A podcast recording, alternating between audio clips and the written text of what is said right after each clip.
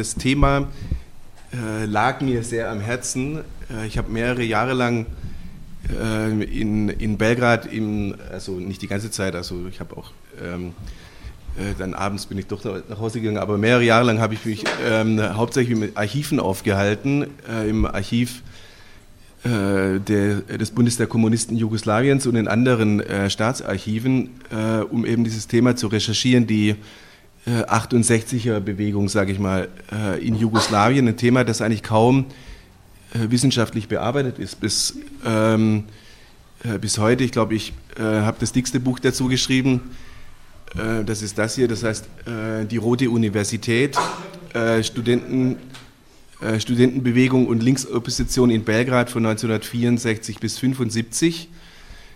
Ähm, da hinten liegen ein paar Exemplare. Ich ähm, bin bereit, äh, über den Preis zu verhandeln, falls jemand Interesse hat. Ähm, ich bin eigentlich glücklich darüber, wenn jemand Interesse hat und, äh, und das dann mitnimmt, um es zu lesen. Es geht sozusagen nicht darum, dass ich das hier als Ware ähm, verkaufen will. Ähm, genau. Äh, ich will ein bisschen über die Spezifik äh, von 68 in Jugoslawien reden, in diesem osteuropäischen äh, oder ich sage mal auch globalen Kontext von 68 als, globalen, als globale äh, Bewegung. Die Spezifik äh, der Proteste in Jugoslawien, äh, würde ich sagen, kann man sagen, dass ähm, es, es war ein Protest, Protest zwischen Ost und West. Die Protestbewegung, also das, das Staatswesen selbst war ein Hybrid zwischen Ost und West. Auch die Protestbewegung von 68 war ein Hybrid zwischen Ost und West und hat verschiedene Elemente der, des globalen 68 äh, ein Stück weit integriert äh, in, in einem Protest, ähm, in einer Protestbewegung, die sich einerseits gerichtet hat gegen Bürokratismus und Autoritarismus. Ähm, der von den jungen Leuten wahrgenommen worden ist als Problem sozusagen äh, in der Gesellschaft, im Staat und der Partei. Aber andererseits war es auch bereits ein Protest gegen die Folgen der Wirtschaftsreformen, die äh, jetzt der, im ersten Teil ähm, äh, behandelt worden sind, nämlich äh, gegen die Folgen, ähm, die negativen sozialen Folgen in, der, in den Augen der Studentinnen äh, und Studenten, der negativen sozialen Folgen des Marktsozialismus, äh, den man betrachtet hat als ähm, einen Weg zum Kapitalismus. Das heißt, wir haben hier eine ganz interessante Kombination, einerseits den Protest gegen ähm, Autoritarismus, aber auch den Protest gegen Kapitalismus im Sozialismus. So wurde es von den Studenten äh, wahrgenommen. Ich komme da jetzt äh, im Vortrag äh, dazu, das weiter auszuführen, aber das äh, möchte ich gleich schon vorausschicken, dass das die Kernthese ist ähm, äh, meines kurzen Vortrages. Mhm. Äh, was heißt Protest zwischen Ost und West? Äh, zunächst bezieht sich das erstmal auf den historischen Kontext und die Position Jugoslawiens im äh, Weltsystem. Wir haben in Jugoslawien am Ende der 60er Jahre eine einzige, einzigartige Situation in Europa. Denn das Land war einerseits nach beiden Seiten des eisernen Vorhangs offen. Also von beiden Seiten wurden Einflüsse rezipiert es gab Interaktion in beide Richtungen, nach Ost und West. Äh, und andererseits grenzte sich Jugoslawien aber auch äh, gegenüber Ost und West jeweils ab. Also dieses System der, der Blockfreien sozusagen, ja, zwischen Ost und West. Äh, in Jugoslawien regierte eine kommunistische Partei, der Bund der Kommunisten Jugoslawiens, der sich dem Aufbau des Sozialismus verpflichtet hatte. Wie in anderen sozialistischen Ländern Osteuropas äh, handelte es sich um ein Einparteiensystem, also es gab keine Oppositionsparteien. Mm, aber in Jugoslawien gab es natürlich seit 1948 äh, eine ganz andere Konstellation äh, aufgrund des äh, folgenschweren Bruches mit der Sowjetunion mm, äh, und äh, dem Versuch, die Arbeit der Selbstverwaltung zu realisieren, die Blockfreiheit zu entwickeln, sozusagen im globalen Kontext äh, und sozusagen einen dritten Weg äh, zu beschreiben zwischen Ost und West.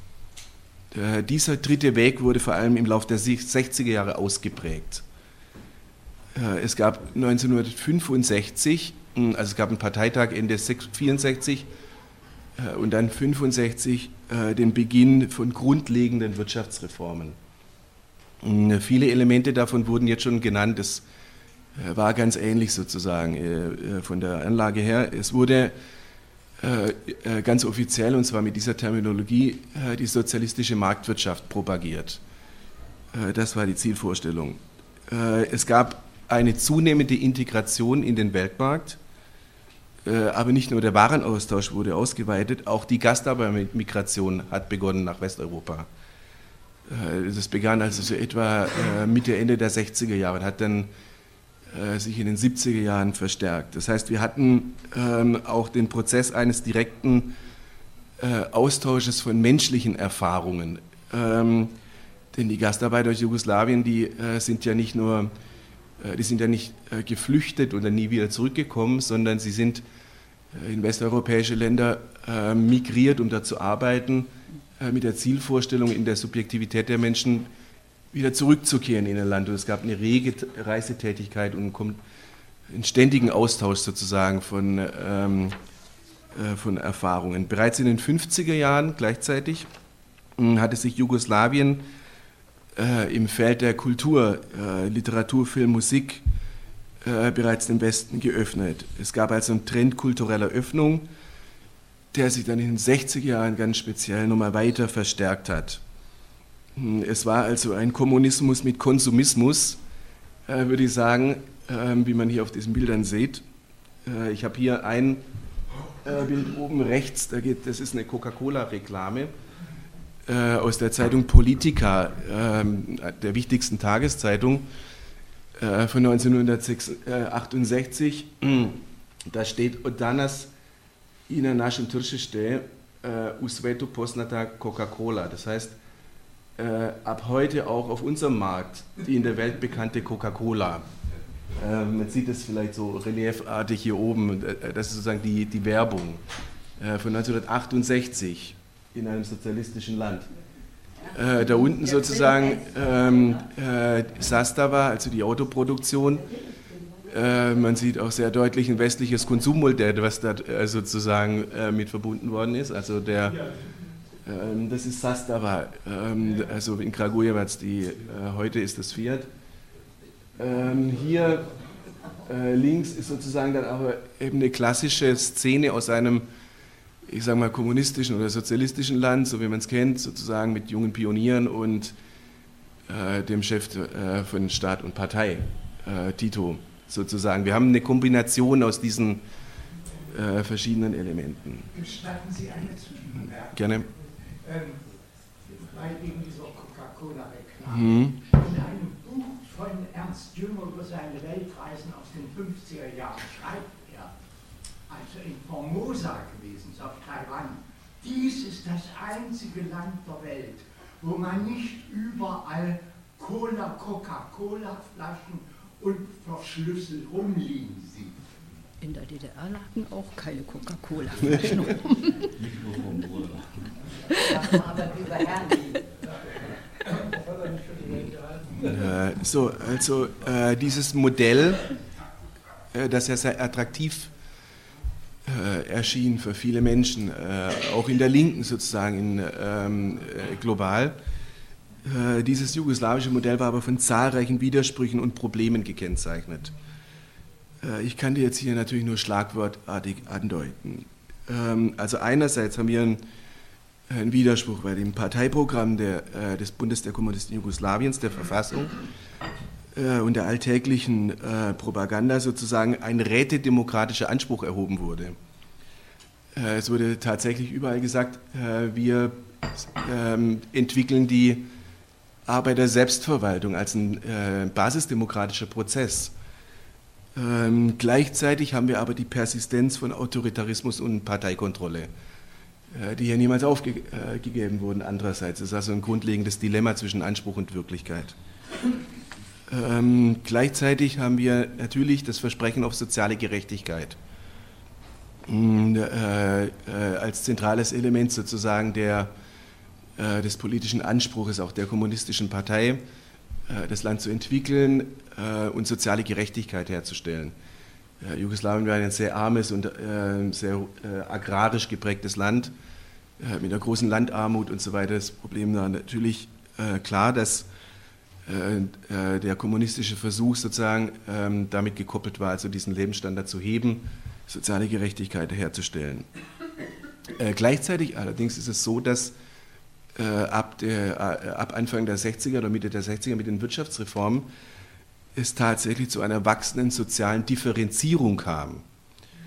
wir hatten einerseits ähm, sowieso die scharfe Kluft äh, zwischen Nord und Süd, also zwischen den äh, relativ gut entwickelten nördlichen Republiken Slowenien und ähm, äh, den südlichen Republiken wie Mazedonien äh, oder Kosovo und äh, Bosnien-Herzegowina ein riesiger Unterschied ähm, äh, im Entwicklungsstand sozusagen. Also altes Osmanisches Reich, altes Habsburger Reich, das hat sich sozusagen auch noch im 20. Jahrhundert natürlich sehr stark ähm, abgebildet sozusagen in der gesamten ähm, Gesellschaft und der äh, auch wirtschaftlichen Situation. Gleichzeitig kam es aber jetzt mit den Wirtschaftsreformen noch zu einem anderen äh, Differenzierungsprozess, nämlich zwischen Arm und Reich. Äh, ein Anwachsen der Lohndifferenzen zum Beispiel äh, und eine soziale Stratifizierung, die einfach ähm, größer wurde. Ähm, in diesem Kontext von wachsenden äh, Disparitäten im Grunde äh, kam es dann innerhalb äh, des Reformlagers äh, und innerhalb der Partei insgesamt äh, zu einer Fragmentierung und zu scharfen Auseinandersetzungen zwischen Konservativen, Liberalen, Zentralisten und Föderalisten. So kann man die vier Lager ähm, natürlich ähm, müsste man das ausdifferenzieren, aber grob definieren. Äh, konservative, liberale Zentralisten und Föderalisten. Und die haben sich offene Schlagabtäusche äh, geliefert, sozusagen, ähm, äh, über den Kurs sozusagen, der weiter zu steuern sei. Gleichzeitig haben wir durch die politische Öffnung seit Mitte der 60er Jahre auch eine Herausbildung einer kritischen Jugendbewegung. Kritische intellektuelle und kulturelle Szenen entwickeln sich äh, und Tabus werden gebrochen. Ähm, das zeigt sich im Theater, im Film, äh, bei Jugendzeitschriften, in der Philosophie etabliert sich eine radikale Gesellschaftskritik, die hauptsächlich von Jugendlichen und Intellektuellen in Städten getragen wird. Ähm, die Stoßrichtung dieser Gesellschaftskritik richtete sich gleichermaßen äh, gegen die wirtschaftsliberalen Vorstellungen eines Teiles der Partei wie gegen die autoritären Bürokratismus der Partei Konservativen. Äh, also sie standen, also diese Jugendbewegung stand auch nochmal ähm, oppositionell zu den verschiedenen ausdifferenzierten Strömungen innerhalb der Partei. Ähm, mein, äh, meine Forschungsarbeit äh, handelt hauptsächlich von dieser Jugendbewegung. Ähm, äh, hier sehen wir ein paar Bilder, äh, die das nochmal illustrieren. Das sind äh, Bilder von etwa 68, 70, 71 ähm, also die Hippie-Bewegung, das ist in Belgrad, also äh, nicht in äh, San Francisco. Ähm, das, also die Hippie-Bewegung war sehr stark oder hat sich etabliert. Äh, das Musical Hair, das sieht man hier oben rechts, äh, die ähm, gab eine Uraufführung nur wenige Tage nach der Uraufführung äh, in New York äh, wurde das in, in Jugoslawien aufgeführt. überhaupt das Theater war sehr äh, innovativ äh, und rezeptiv, was neue Trends anging.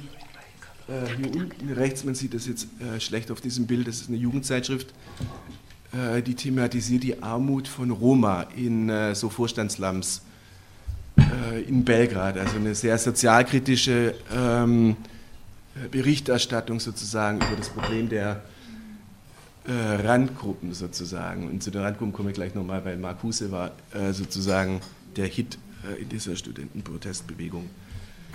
Ähm,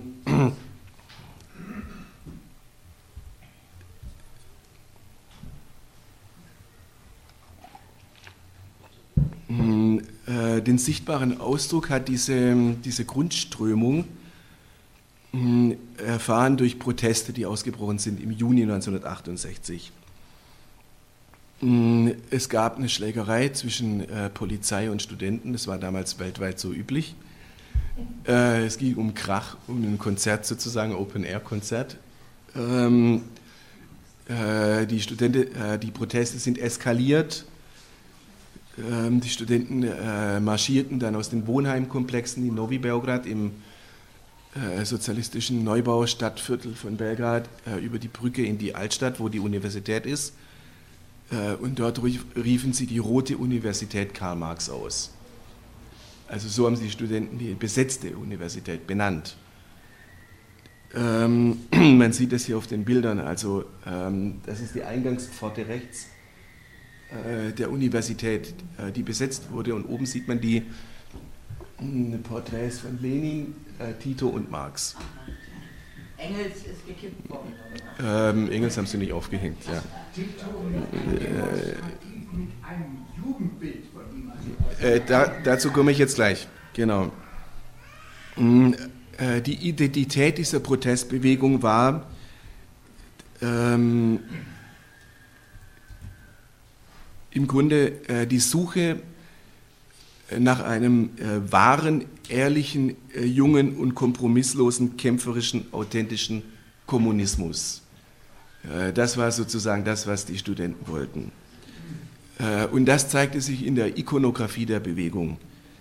Äh, neben dem populären Konterfei von Che Guevara, das ja damals sozusagen überall populär war, nutzten die Belgrader Studenten auch andere Symbole aus der Tradition der europäischen und jugoslawischen Linken. In Referenz auf den Jakobinismus der französischen Revolution äh, hießen die nächtelangen äh, Debatten im besetzten Gebäude der Philosophischen äh, Fakultät Konvent. Also so hatten die es genannt. Äh, am Eingangsportal ähm, der besetzten Universität äh, prangten neben den Porträts von Marx und Lenin eben auch das Porträt von Staatspräsident Tito. Allerdings zeigte dieses Porträt nicht den arrivierten Politiker der 60er Jahre, sondern den kämpfenden Partisankommandeur äh, aus der Kriegszeit. Den haben sie sich aufgehängt und nicht das Tito-Porträt, das an anderer Stelle ähm, äh, aufgehängt wurde. Äh, die Proteste äh, beschränkten sich nicht auf Belgrad, die weiteten sich aus am 4. Juni auf Zagreb, Ljubljana und Sarajevo äh, und auch eine ganze Reihe von Provinzstädten. Mm, und es war auch nicht nur ein Studentenprotest. Es nahmen viele Professoren teil, äh, die Universitätsorganisation äh, des Bundes der Kommunisten äh, unterstützte den Streik, also die Parteiorganisation an der Universität unterstützte den Streik. Genauso der offizielle Studentenbund, bekannte ähm, Schriftsteller, Kulturschaffende unterstützten den Protest und selbst in Betrieben, oh Gott, selbst in Betrieben kam es zu Solidarisierungen. Ähm, jetzt habe ich gerade gemerkt, dass ich weit über der Zeit bin und das ist äh, schade. Ähm, aber ich ähm, versuche ein paar Sachen jetzt äh, zu raffen. Äh, und nochmal auf die Punkte auch ein Stück weit zurückzukommen, äh, die äh, für die Diskussion von gerade vorhin ein bisschen Relevanz zeigen. Hm. Wichtig ist Folgendes. Die Studierenden haben gesagt, äh, das war sozusagen die Hauptparole in der Resolution der Streikenden. Äh, und jetzt zitiere ich, äh, wir haben kein eigenes Programm. Unser Programm ist das Programm der fortschrittlichsten Kräfte unserer Gesellschaft, das Programm des Bundes der Kommunisten Jugoslawiens und unsere Verfassung. Das haben die protestierenden Studierenden als ihre Hauptparole ins äh, Hauptflugblatt reingeschrieben, aber dann kommt der nächste Satz äh, und das war die Sprengkraft. Ähm, der nächste Satz lautet, äh, wir wollen ihre unmittelbare Umsetzung in die Praxis. Ähm, und damit ist sozusagen dieses ganze Paradox ähm, natürlich deutlich geworden, sozusagen Anspruch und Wirklichkeit. Darum ging es äh, in dieser äh, Bewegung.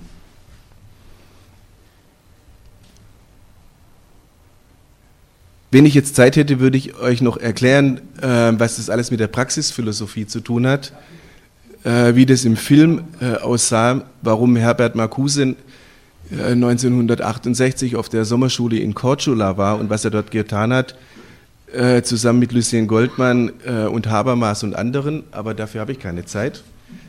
Ähm, Müssen wir ein andermal Genau. Ähm, äh, deswegen sage ich noch ein paar andere äh, Punkte, die vielleicht nochmal an dem anknüpfen, was wir gerade vorhin äh, hatten, äh, nämlich das Problem also von Wirtschaft und Politik.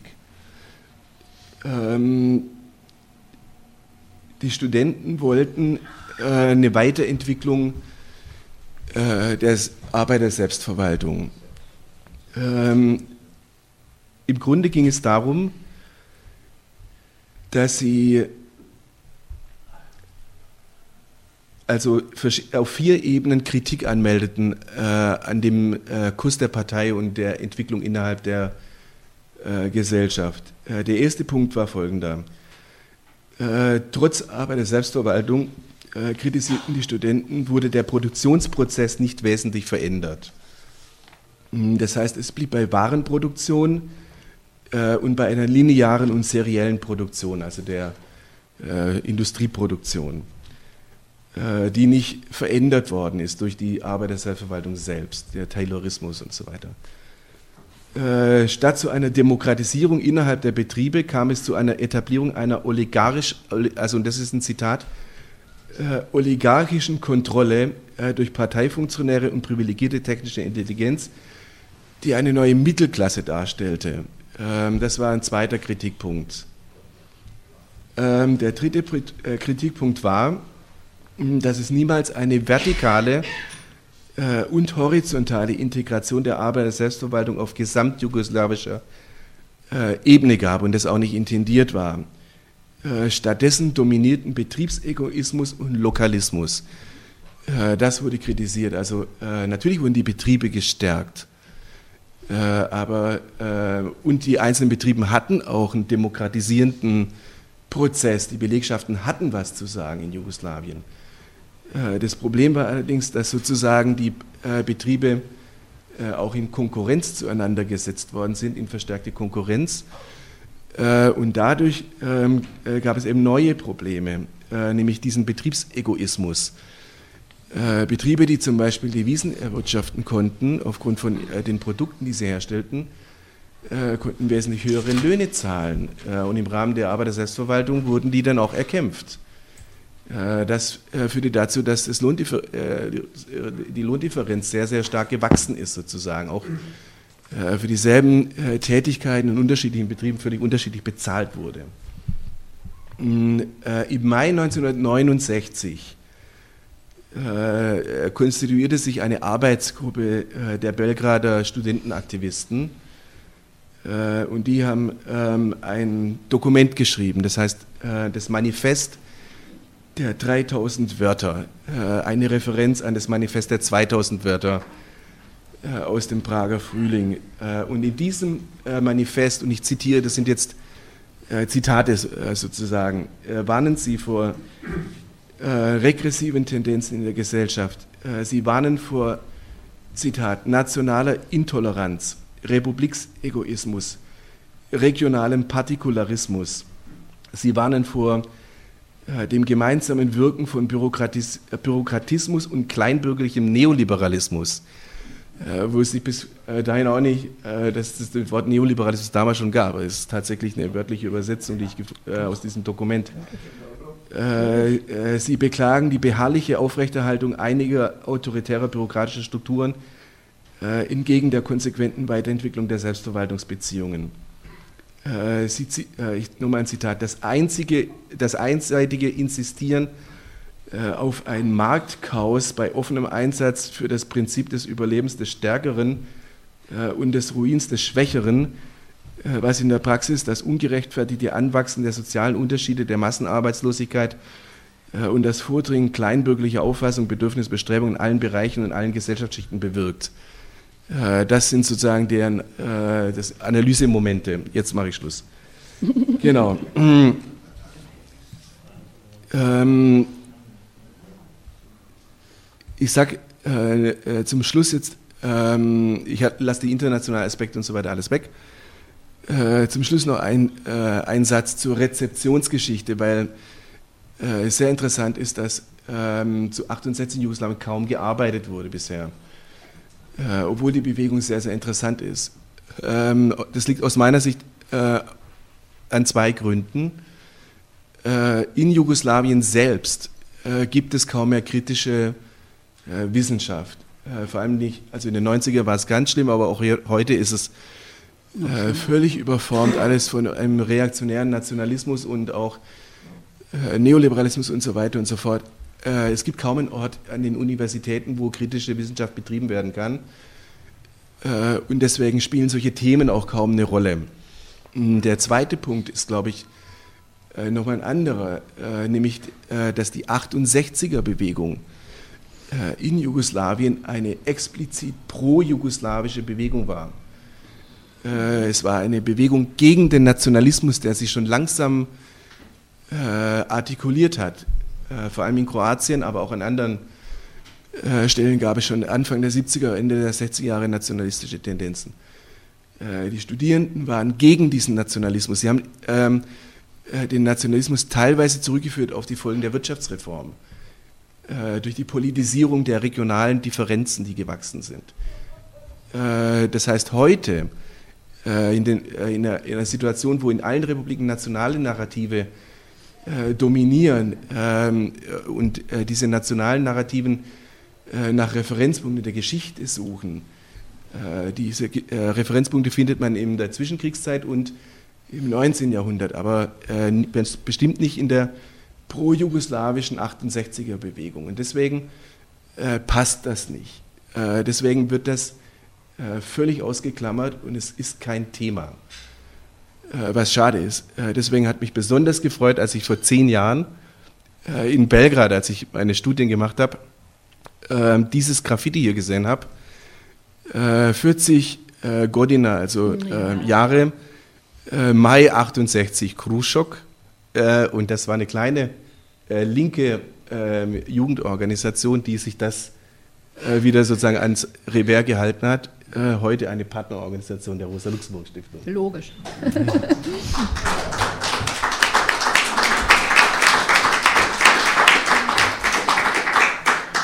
Ja, schönen Dank, Boris. Jo, wir sind jetzt natürlich in diesen zeitlichen Drucksituationen. Zwei sagen wir mal, zwei An Anfragen. Ja, bitte, kurze. Ich habe kurz nach dem Erscheinen Ihr wunderbares Buch mit angehaltenem Atem, muss ich sagen, gelesen. Und äh, es mehreren westdeutschen Freunden empfohlen, die in den Protestbewegungen aktiv gewesen waren, haben sofort gelesen und mir geschrieben, das haben wir ja gar nicht beachtet. Dass das zeigt, wir haben alle nach Prag gesehen, dass da etwas im Spiel war, was viel weiter geführt hat, ideell, ideell. Haben nicht mal wahrgenommen. In Ihrem Buch ist ja auch vermerkt, dass wohl nur eine Vertreterin äh, aus diesen Studentenbewegungen in Belgrad zu dieser Zeit dort äh, bei der Universitätsbesetzung anwesend gewesen ist, bei den öffentlichen Veranstaltungen. Es gab da also auch gar keine Querverbindung. Infolgedessen ist äh, die Erinnerung daran, bei uns natürlich auch in Ost und West ist das gar nicht beachtet worden in der jungen Generation, die ja auch hier rebellisch war. Das kam ihnen ja überhaupt nicht zur hm. Kenntnis. Und hier ist wirklich ein Nachholbedarf. Ich würde Sie bitten, machen Sie doch ein Heft daraus. damit ist zu dick, ja. geworben werden kann mit diesem Mittel, um die Wahrnehmung dieses. Gut, danke. So, noch. Mal sehen, ja, Sie da hinten. Ja, bei den, ähm, es wurde erwähnt, so die äh, Konflikte zwischen äh, Zentralisten und Föderalisten und Konservativen und Liberalen. Sind, äh, geht das so, ähm, sind das zwei verschiedene Richtung gab es bei den Föderalisten so eine konservative und eine liberale Strömung. Da kann man sagen, dass äh, die Föderalisten vielleicht eher wirtschaftlich liberal waren, die Zentralisten eher konservativ. Und welche im Zusammenhang damit äh, die, die Frage äh, jetzt auch mit, mit diesem Radikalismus in wirtschaftlicher Hinsicht, inwieweit sagen mal, ist überhaupt die Zentralisten oder eine, eine zentrale äh, Form der Organisation, die ja bei der Arbeit der Selbstverwaltung eben äh, nicht, nicht existiert, inwieweit das auch in der kommunistischen Partei existierte, die ja auch äh, relativ schwach jetzt war in, in zentralen Strukturen oder auch die jugoslawische Staat. Gut, danke. Jetzt ganz kurz. Äh, genau. Ähm, das, Äh, äh, die Frage äh, berührt das Zentrum äh, der gesamten Problematik. Äh, ich versuche es mal wirklich kurz zu machen. Ähm, die wirtschaftsliberalen Kräfte in der Partei orientierten auf Dezentralisierung und Föderalisierung. aber, erst, aber nur am Anfang der ganzen Periode. Also die Liberalen haben einen, einen starken äh, Diskurs äh, über die Selbstständigkeiten der Republiken äh, entwickelt. Die Republiken sollten äh, viel stärker werden. Äh, äh, sozusagen mit dem Abschied von zentralen Planungsmechanismen sollten dann die Republiken gestärkt werden. In der Partei war das so, dass der Parteitag der Parteikongress von 1964 war der letzte Kongress, der ähm, vor den Kongressen auf der Republiksebene stattgefunden hat. Äh, beim nächsten Kongress 1969 äh, war es so, dass zuerst die Republikskongresse stattgefunden haben äh, und danach der Kongress des Bundes der Kommunisten Jugoslawiens. Das hat dazu geführt, dass in der Partei die Interessen zuerst auf Republiksebene definiert worden sind und danach auf der jugoslawischen Ebene ausgehandelt worden sind. Äh, davor in den 50er, 60er war es andersrum. Man hat zuerst äh, die, Gesamt, äh, die Interessen äh, Gesamtjugoslawiens definiert äh, und dann in die Republiken ähm, äh, runtergestellt sozusagen. Und das wurde halt umgedreht von der Logik her. Aus der Wahrnehmung der Studierenden war das ähm, die Zentrifugalkraft, die dann später dazu geführt hat, dass es halt immer stärker auseinander klaffte. Ähm, ähm, die, äh, die, Liberalen hatten aber kein ethnonationales Motiv. Äh, bei den Liberalen ging es tatsächlich um ökonomische Effektivierung. Äh, und die, Dezentralisierung war so gedacht. Das Problem war, dass in dem Moment, äh, in dem die äh, Republiken angefangen haben, ihre Interessen zuerst zu definieren, äh, und dann auf gesamtstaatlicher Ebene auszuhandeln, also beim Länderfinanzausgleich und ähnlichen Dingen, äh, auf einmal die äh, Nationalisten äh, diese Konflikte politisieren konnten.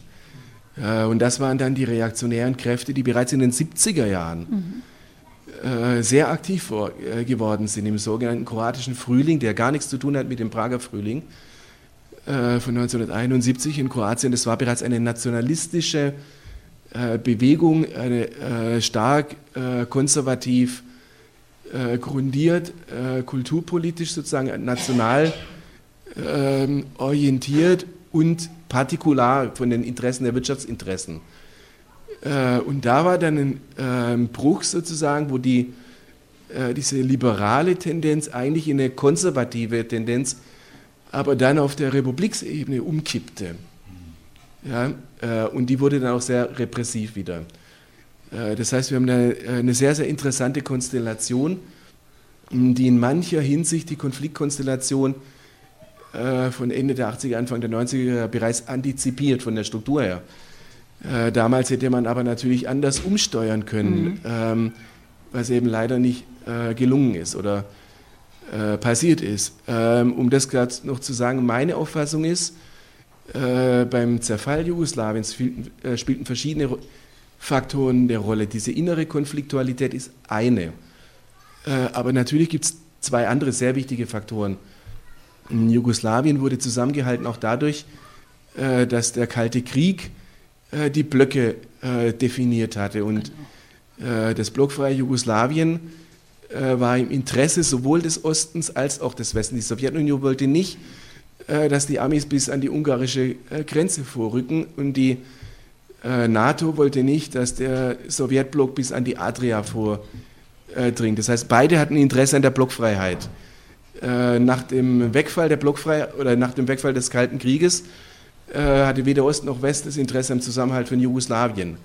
Und dazu kam dann sozusagen noch die fatale Interventionspolitik von außen sozusagen. Es war dann halt eine Mischung aus den inneren und äußeren Faktoren, äh, die zum Staatszerfall geführt hat, äh, Ende der 80er, Anfang der 90er Jahre. Gut, ja, schönen Dank. Wir äh, müssen jetzt damit die letzten nicht zu sehr bestraft werden, die noch folgen. Das dass die sie nicht zu sowieso. stark von den, die, die letzten nicht zu stark von den Hunden gebissen werden, wie man so sagt. Also schönen Dank. So,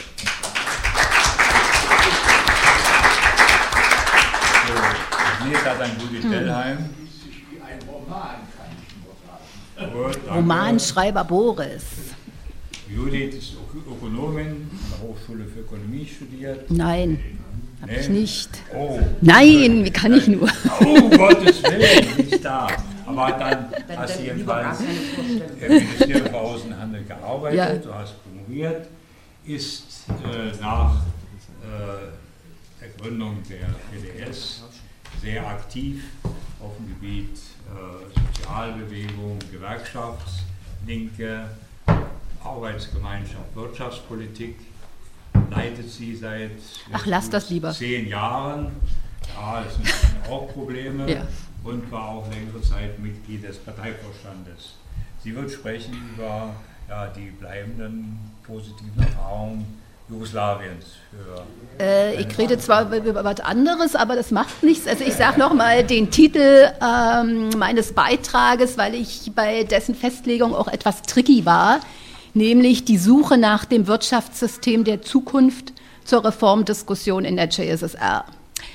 Ähm, doppelt tricky bei der Festlegung des äh, Themas aus dem Grunde, weil äh, da steht ja in Anführungsstrichen Wirtschaftssystem der Zukunft. Das ist der Titel eines Buches von Otta Schick, was dann 1985 äh, erschien, ähm, wo er ja schon die Niederlage des äh, Prager Frühlings reflektiert, aber auch deutlich macht, dass das kapitalistische System auch nicht äh, die anstehenden Probleme lösen kann und äh, Reformvorschläge unterbreitet. Aus diesem Grunde, um auf Clausens Fragen einzugehen, wo denn Anknüpfungspunkte sind für das Weitere, äh, wäre doch aus eben diesem Buche dieser Teil von ähm, Otta Schick, das Modell einer humanen Wirtschaftsdemokratie, ähm, ausgesprochen empfehlenswert. So, dann hatte ich ja zur Reformdiskussion formuliert, um mir auch ein paar Freiheiten herauszunehmen, die in dem Wort ähm, zur äh, liegen. Äh, das muss ich jetzt auch tun, weil ähm, Jörg Rösler und äh, Christoph Lieber mir schon vieles vorweggenommen haben und ich jetzt doch auf einiges versuche zu ähm, reagieren. Erinnern möchte ich, und da knüpfe ich dann auch insbesondere bei Bo äh, Boris an, äh, dass äh, der Prager Frühling in gewissem mm, Sinne ja äh, natürlich zufälligerweise mit dem 150. Marx-Geburtstag äh, zusammenfiel, aber keineswegs zufällig ist, dass die Debatte zu dieser Zeit und insbesondere die internationale Strategiedebatte der sozialistischen Kräfte sich dezidiert auf Marx und den Umgang äh, mit seinem Erbe orientiert und sich damit auseinandersetzte. Eine vergleichbare Debatte haben wir gegenwärtig nicht. Und selbstverständlich steht schon mal aus diesem Grunde auch die Frage, inwiefern es gelingt, mit der Auswertung der Diskussion ähm, zur russischen Revolution, zum Prager Frühling, zum Marx-Geburtstag, diese Debatte vielleicht ähm, zu initiieren. Sie wäre notwendig. Die internationale sozialistische Strategiedebatte hatte im Vorfeld äh, von Marx 150 und äh, Prager Frühling äh, ihren Höhepunkt mit dem Symposium Socialist Humanism im äh, Jahre 1965. Und äh, an diesem hatten insbesondere die tschechoslowakischen Marxianer einen hohen Anteil. Und bei dieser Debatte waren dann auch die schon von Boris erwähnten Goldmann und Herbert Marcuse. Ich gehe nachher nochmal auf diese Diskussion ähm, ein. Dieser Debatte folgte dann das schon von Christoph Lieber ähm, erwähnte ähm, Werk von ähm, Radoslav Richter und seinem Team Zivilisation am Scheideweg, was ja für die weitere Debatte und Entwicklung recht wichtig war, insbesondere für die Entwicklung des sozialistischen Reformflügels innerhalb der KPC, äh, der ja dann dazu ähm, es brachte, einen Machtwechsel äh, hinzukriegen und äh, Alexander Dubček im Januar 1968 äh, zum Vorsitzenden der Partei machte und dann dafür sorgte, dass im April 1966, äh, 1968 das Aktionsprogramm sozialistischer äh, Reformen erschien, das ja insbesondere die Wirtschaftsreform äh, beinhaltet, äh, auf die ich dann nochmal eingehen werde. Also zunächst ähm, zu dem Symposium und dem Richter ähm, ähm, Report. Wer hat sich da also 1965 äh, zusammengefunden?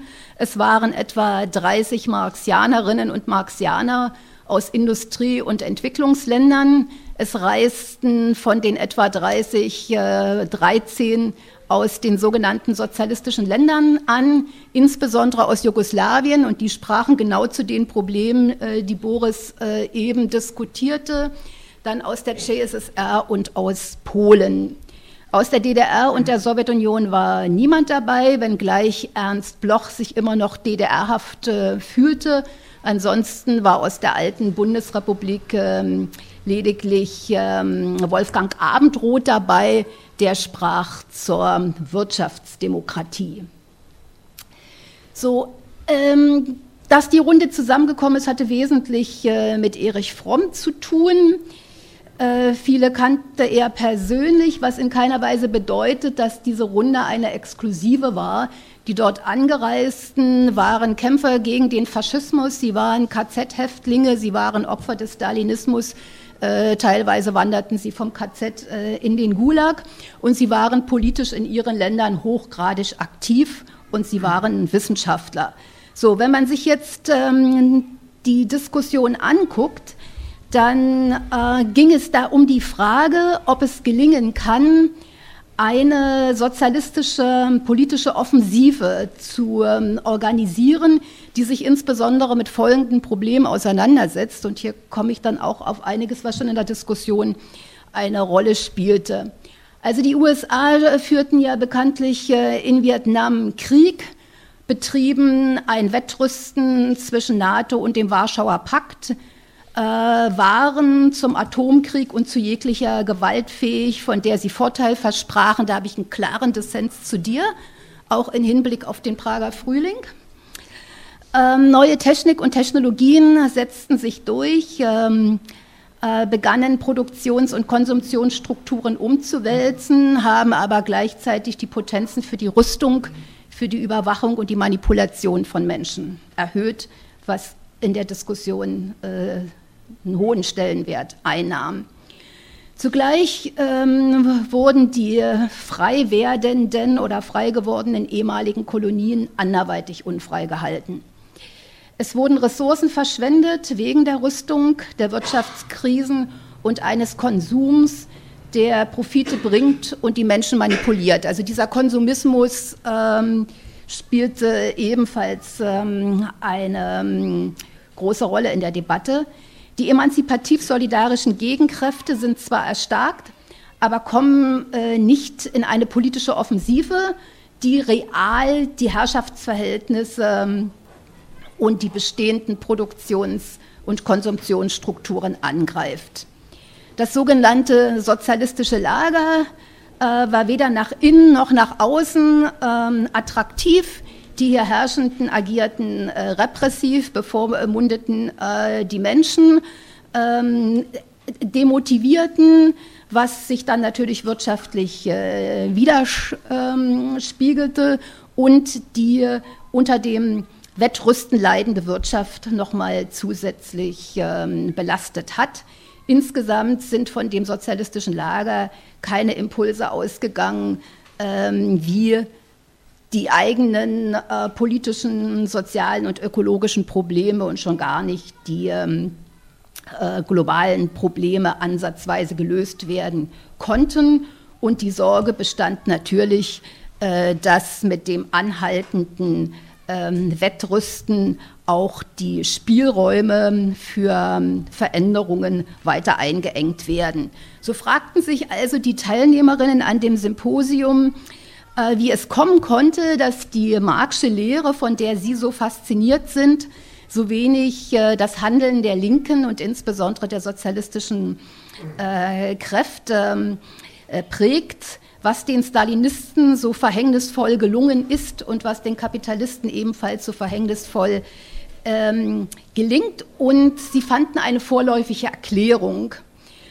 Äh, und sie fanden sie mit Hilfe von Marx, nämlich äh, in der Auseinandersetzung von Marx mit der Entfremdung.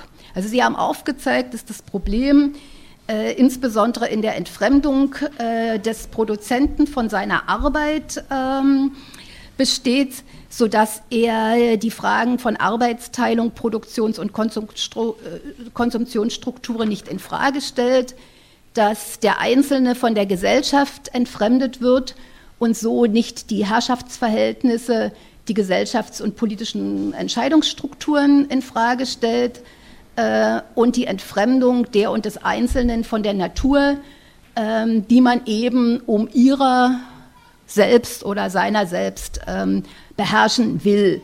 So, die, für die bürgerliche Ent, äh, Gesellschaft ist Entfremdung etwas notwendig, sie braucht es. Für äh, den Sozialismus ist sie ähm, äh, todbringend. Und ähm, aus dem Gegenüberstellen bei Marx von Entfremdung und Humanismus äh, hat man dann in der ganzen Diskussion die Frage gestellt, ob es denn nicht gelingen könnte, äh, Sozialismus, äh, sozialistischen Humanismus als ähm, eine Gr Grundidee für eine sozialistische Offensive zu nutzen, die insbesondere Selbstbefreiung vom Stalinismus, kritische Wiederaneignung von Marx und damit Inspiration, Belebung und Bewegung bedeutet.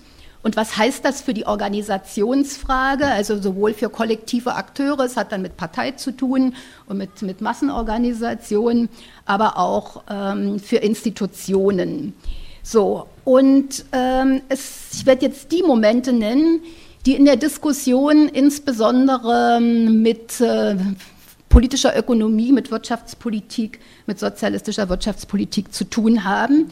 Äh, und wir sehen dann, wie die insbesondere im Richter-Report, aber dann auch in den Reformvorschlägen, und teilweise haben wir sie ja heute schon diskutiert, ähm, Niederschlag fanden. Also strikte Planung zerstört individuelle Initiative, lässt die Arbeitenden ein Diktat fühlen. Schnelle technisch-wissenschaftliche Entwicklungen bedeuten keineswegs per se die Lösung von gesellschaftlichen Problemen, äh, auch nicht der sozialistischen Produktion. Äh, die Verkündung des Arbeitsethos hat nichts mit Emanzipation zu tun. Eigentumsverhältnisse sagen nicht so viel zur Stellung des Menschen im gesellschaftlichen Reproduktionsprozess. Äh, Arbeitszeit muss so kurz wie möglich sein. Freizeit soll nicht mit mehr materiellem Konsum verbunden werden. Die Verherrlichung der Produktivkräfte hat nichts mit Marx zu tun. Sowohl Konsumismus als auch das Anbeten von technologischem Fortschritt sind Entfremdung und als solche antisozialistische Waffen wie eben auch das Wettrüsten. Weil die Arbeitskraft im Sozialismus als Persönlichkeit zu sehen ist, geht es insbesondere um ihre Freude am Leben und der natürlichen Umwelt, um ihren Spaß am Planungsprozess, um das Ernstnehmen dessen, was die Lust an der Arbeit vergällt und um die Suche, wie das ähm, lusttötende Kollektiv überwunden werden kann.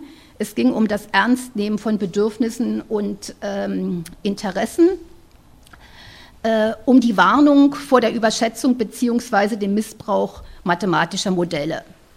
So, ähm, es ging also, wenn ich das jetzt ähm, zusammenfasse, für die Diskussion äh, um Wirtschaftsreform, ging es ja insbesondere um eine neue Vergesellschaftungsweise, in der ständig und demokratisch gesucht werden kann und muss, was äh, für die Menschen als planende, entscheidende, kontrollierende, arbeitende, produzierende, konsumierende als Bürgerinnen und Bürger ähm, gut ist, aber nicht im paternalistischen Sinne, sondern im kollektiven Suchprozess das herauszufinden.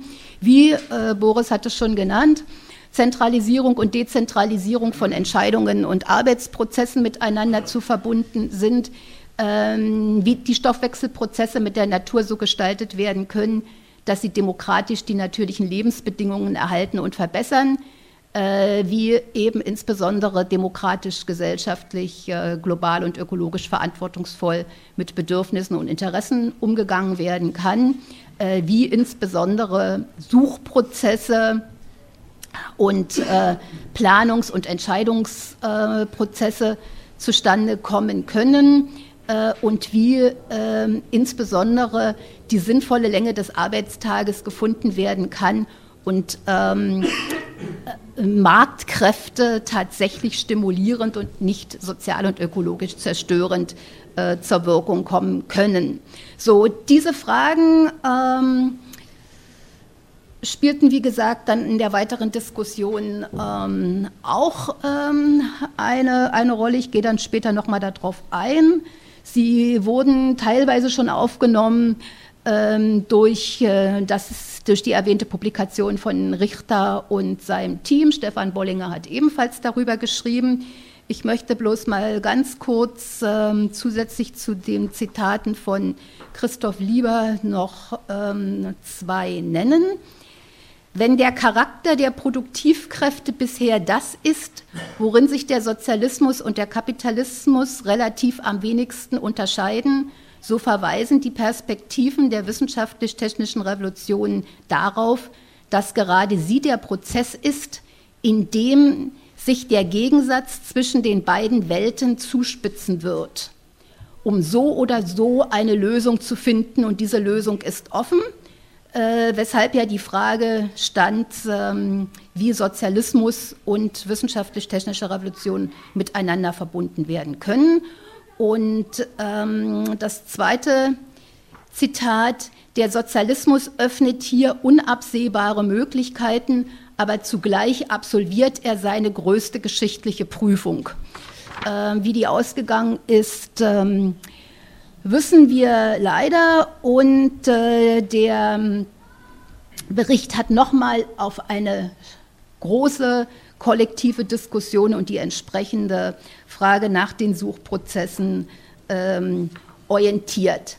So, wenn wir uns dann ähm, ansehen, wie ähm, das in die Wirtschaftspolitik und in die Wirtschaftsreform ähm, eingegangen ist, dann verweise ich nochmal auf ähm, das, was hier heute schon gesagt wurde, insbesondere von Jörg Rösler, möchte aber eine Bemerkung machen, die viel zu tun hat mit dem, was jetzt Boris sagte. Also für Otta Schick spielt die Frage, wie Betriebsegoismus zu verhindern ist, eine recht große Rolle. Also bei ihm geht es schon um das Ausgleichssystem, auch bei der Frage äh, der, der Steuer äh, wird das äh, diskutiert. Da hat er sehr wohl die, die jugoslawischen äh, Erfahrungen im negativen Sinne sich genau angeguckt. Und ähm, bei der Freigabe von Kennziffern und äh, von Preisen gab es klar und deutlich eine Ausnahme, das betrifft den Außenhandel. Also beim Außenhandel äh, ist das äh, Monopol strikt erhalten geblieben, haargenau, um das zu ähm, verhindern, was du genannt hast und insbesondere auch, um zu verhindern, dass äh, der ungleiche Entwicklungsstand der Slowakei im äh, Vergleich äh, zur Tschechischen Republik weiter absinkt, beziehungsweise hier noch zusätzliche ähm, Spannungen zustande kommen. Und das Land ist ja schließlich auch nicht durch Bewegungen geteilt worden, sondern durch Elitenvereinbarungen äh, von oben, äh, was sich ja auch in einem völlig anderen äh, Verhältnis von Tschechen und Slowaken untereinander widerspiegelt. Äh, das entscheidende Buch, was ähm, der Wirtschaftsreform äh, vorausging, ist äh, Ottas ähm, Schicks Plan und Markt im Sozialismus. Und ich möchte, um damit auch nochmal abgekürzt zu haben, hier zwei hochrelevante Stellen zitieren, die insbesondere auch mit dem Umgang mit den jugoslawischen Erfahrungen zu tun haben. Nur wer begreift, dass das zentrale gesellschaftliche Organ mit Erfolg nur die langfristige Entwicklung aggregierter und genereller ökonomischer Erscheinungen lenken kann, wird sich tatsächlich von der administrativen, detaildirektiven Auffassung der Planung freimachen können. Und auch denen, die unter dem Einfluss einiger negativer Erscheinungen in den bisherigen administrativen Planungs- und Leitungsformen die Bedeutung jeglicher Volkswirtschaftsplanung verneinen, helfen diesen Darlegungen die Vereinbarkeit der makroökonomischen Planung mit der selbstständigen Produktionsleitung in den Betrieben und somit auch mit den Marktbeziehungen zu erkennen. Die Darlegungen sich, äh, beziehen sich dann natürlich ähm, auf das Buch. Und ähm, dann sagt er an anderer Stelle, die bestimmende Bedeutung der gesellschaftlichen planmäßigen Orientierung der Arbeit liegt darin, dass die gesellschaftlichen Interessen der Hauptstruktur und die Hauptproportionen der Produktion sowie alle Hauptproduktionsbedingungen für die Entwicklung äh, bestimmen. Das heißt, äh, bei dem Umgang mit, ähm, mit Preisen, bei der Preisreform, bei der, dem Umgang mit den Kennziffern, äh, steht für ihn immer die Frage, wie sehr wohl die ähm, gesamtgesellschaftlichen Interessen, äh, die kollektiven und die individuellen verbunden werden können. Und er meint, dass ähm, gerade durch eine ungenügende Ausnutzung bzw. Unterdrückung der Marktbeziehungen diese Widersprüche zwischen individuellen Gruppeninteressen und gesellschaftlichen Interessen anwachsen konnten und können, weshalb er eben auf Plan und Markt und insbesondere die, äh, Wahr, also die Preiswahrheit und äh, die Ausgleichssysteme setzt.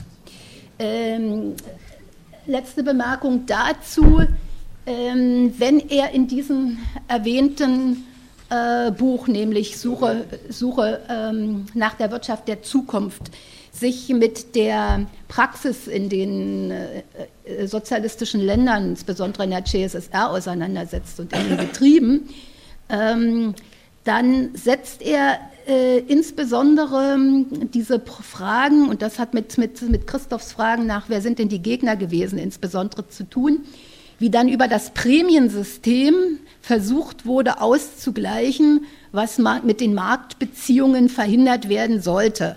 Also keine, also wie versucht worden ist, praktisch gerade Fragen von wahren Preisen, ne, Kostenwahrheit äh, und Ausnutzung von Marktkategorien, ähm, äh, wie das dann versucht wurde, praktisch zu korrigieren über verschiedene Prämiensysteme und äh, die dann natürlich einerseits Willkür und, und Bürokratie erhöht äh, haben und andererseits ähm, eben eine gewisse Zwischenschicht, eine gewisse Zwischenschicht in der Administration wirklich mit, mit Machtposition, mit Privilegien ausgestattet haben, äh, was äh, jetzt für das, für das gesellschaftliche Klima nun total abträglich war.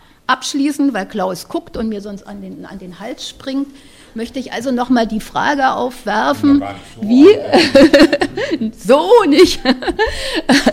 Die Frage aufwerfen, ähm, wie eben dieser kollektive Suchprozess äh, da, organisiert werden kann, ohne den die Linken und insbesondere die sozialistischen Kräfte unter ihnen keinen Schritt ähm, vorwärts kommen können. Dieser Suchprozess muss natürlich ansetzen oder muss verbunden sein mit einer permanenten Analyse. Und das wäre eigentlich äh, die, die Herausforderung aus diesen ganzen Diskussionen zu Reformen, weshalb wir ja hier sitzen.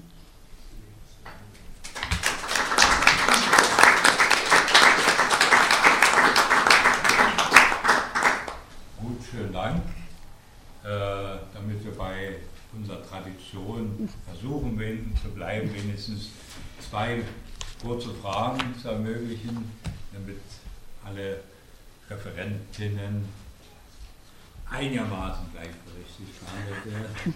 Ja, bitte. Eins. Ja.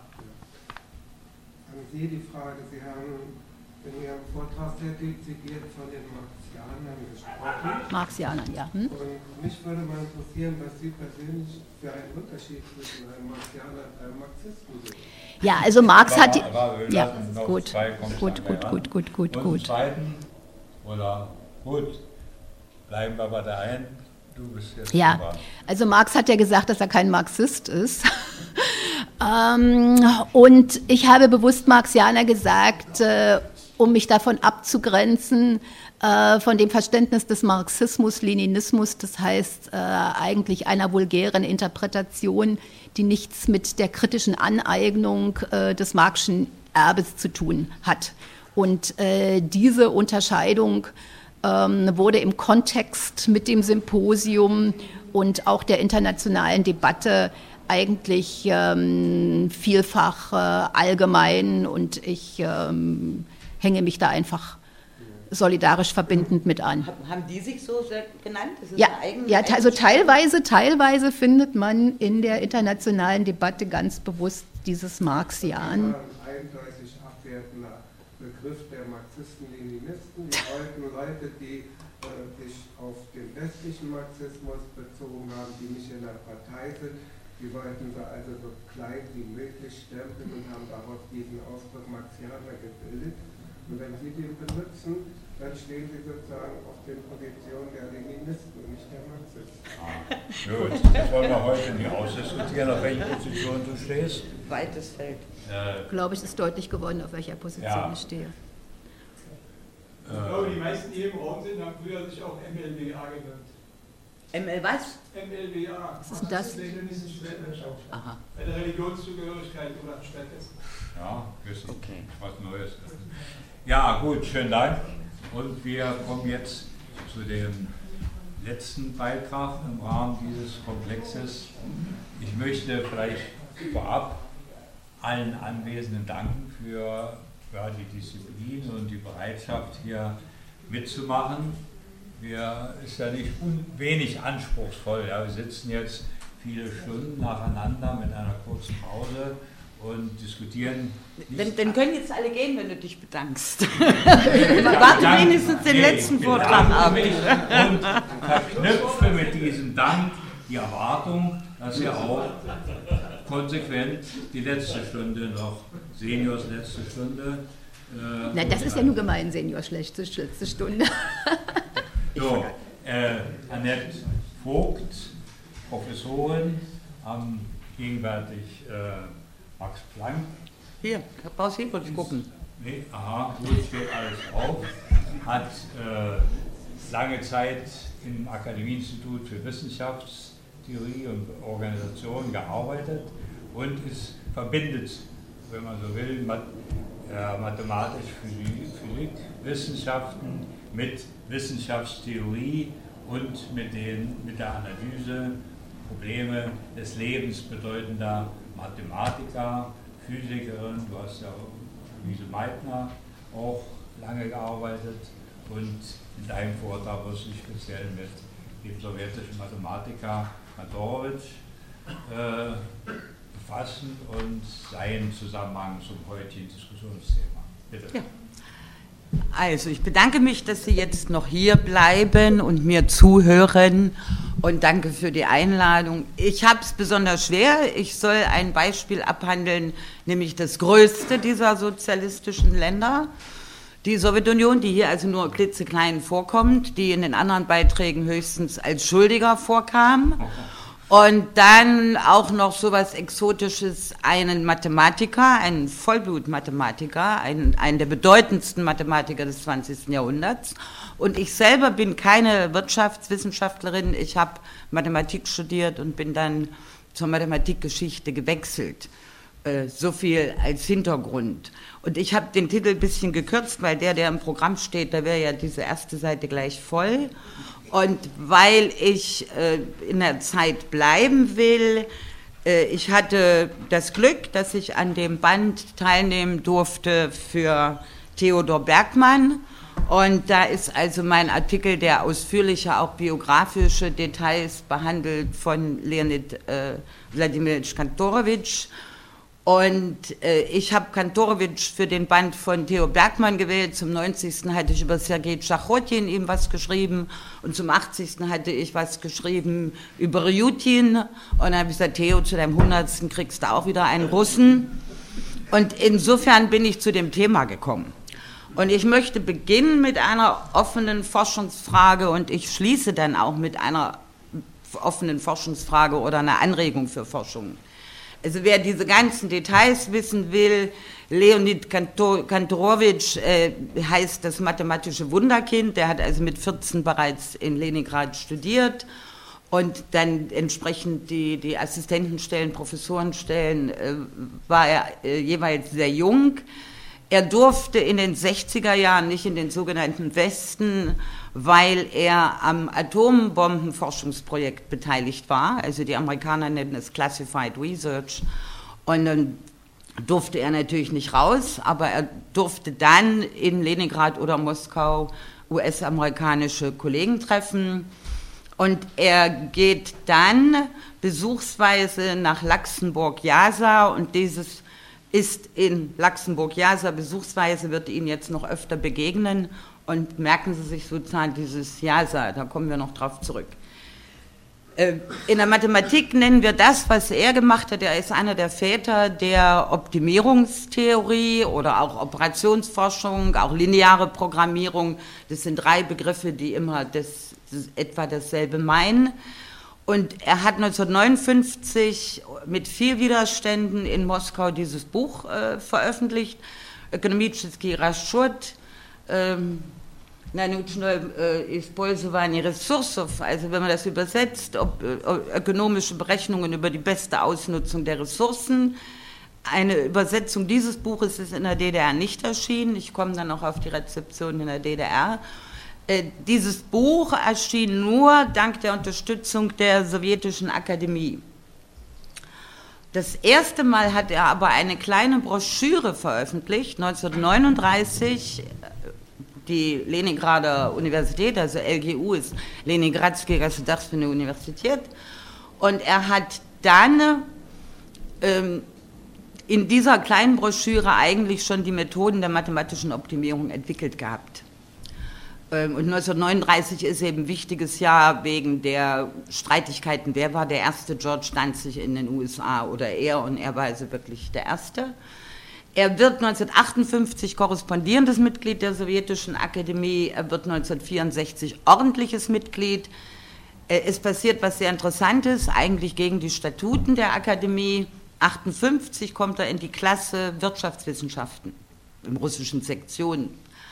1964, nach den Riesenangriffen sowjetischer Wirtschaftswissenschaftler gegen ihn, gegen das Buch, gegen seine Theorien, schützen ihn die Mathematiker und er kommt als ordentliches Mitglied in die Klasse Mathematik. Normalerweise geht sowas nicht. Aber äh, Ausnahmen bestätigen die Regel und wo ein Wille ist, findet man einen Weg. Präsident war damals der Mathematiker Mstislav Keldysh. Äh, Kantorowitsch und Keldysh kannten sich gut. Sie waren während des Vaterländischen Krieges in diesem Atombombenprojekt. Und zu seinem Schutz kam er also zu den Mathematikern. Und er bekommt dann halt 1975 den Nobelpreis, der ja eigentlich kein echter ist, also Nobel Prize in Economic Sciences, mit dem äh, niederländischen in die USA emigrierten Kollegen Koppmanns. Erste Forschungsfrage in seinem Nachruf, den schreiben seine Kollegen, die ihn kennen, und auch äh, in einem Buch, was in Novosibirsk 2002 erschien, ist von ihm selbst eine kleine autobiografische Skizze, also wo er alle Stationen angibt, wo promoviert, studiert etc.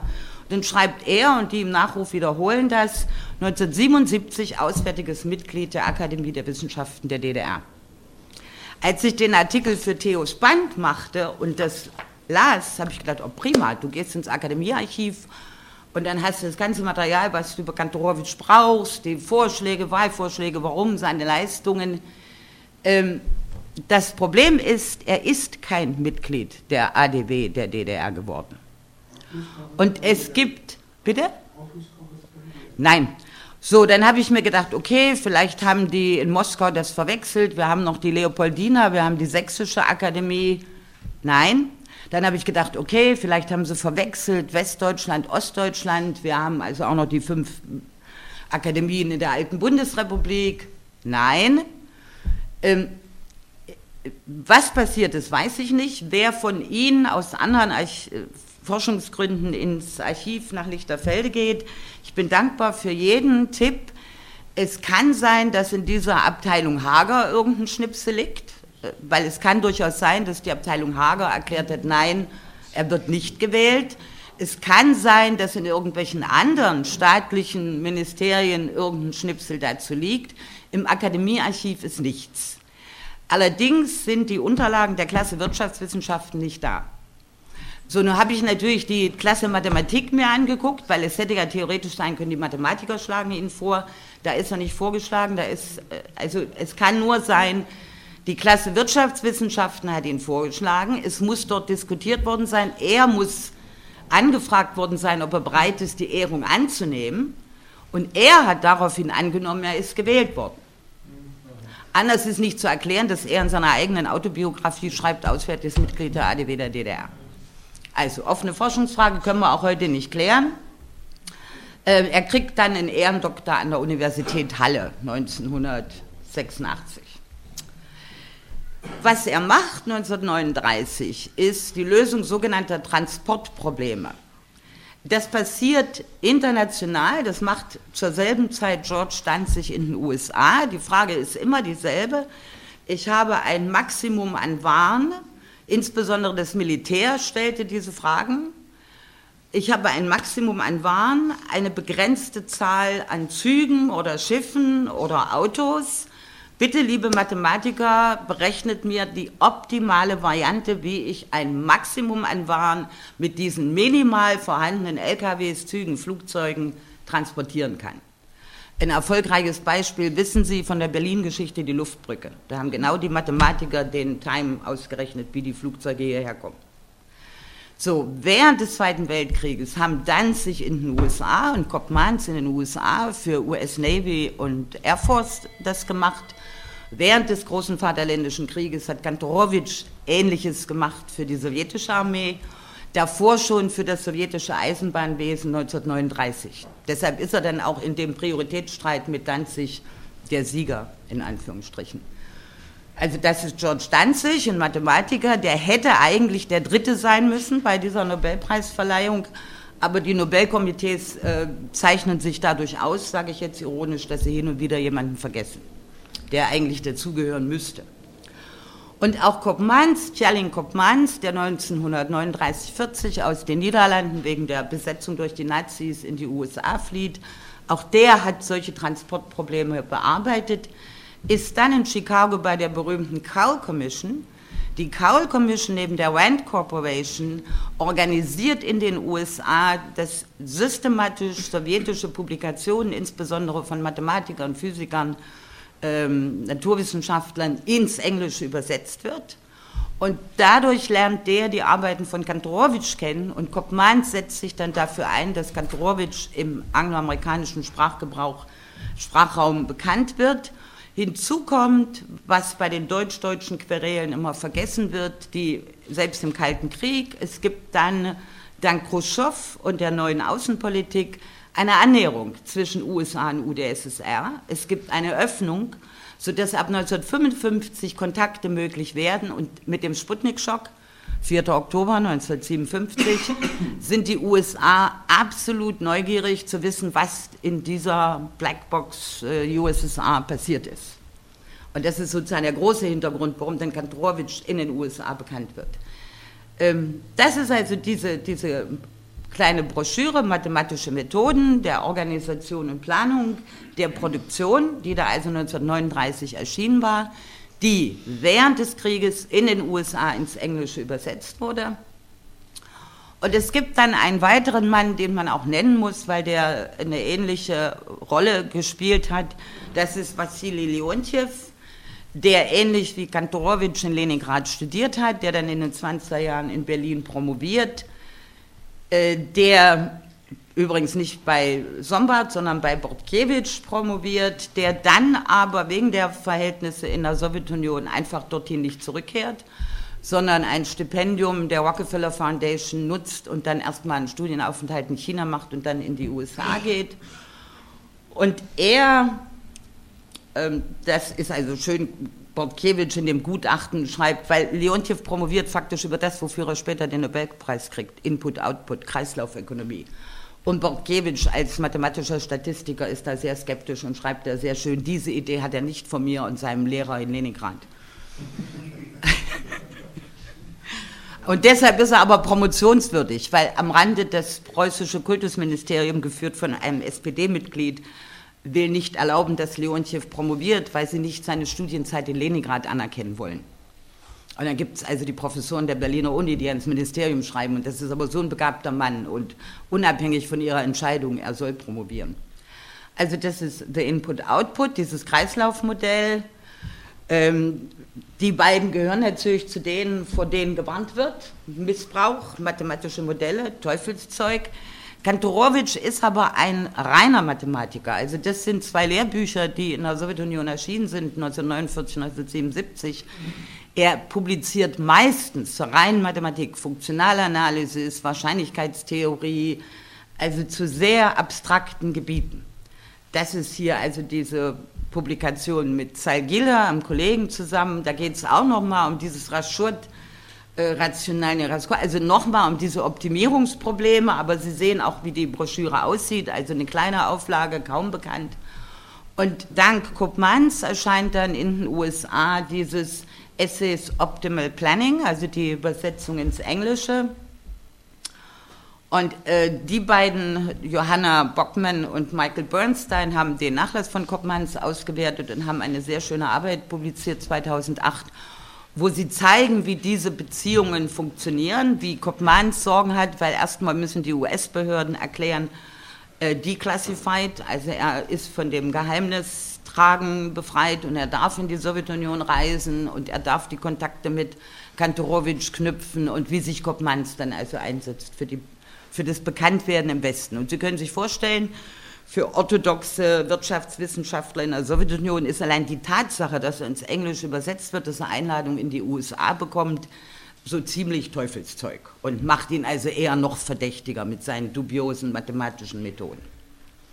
So, äh, ich, ich halte mich an die Zeit. Ich habe da die Uhr. Ähm, dann Stockholm, also die, den Nobelpreis, wer den vorgeschlagen hat, wie das Prozedere ablief, können wir noch nicht untersuchen. Die Sperrfrist im Nobelarchiv beträgt 50 Jahre. 1973 kriegt Leontjew den Preis für die Entwicklungen der Input-Output-Methode und für die Anwendungen auf wichtige ökonomische Probleme, to important economic problems.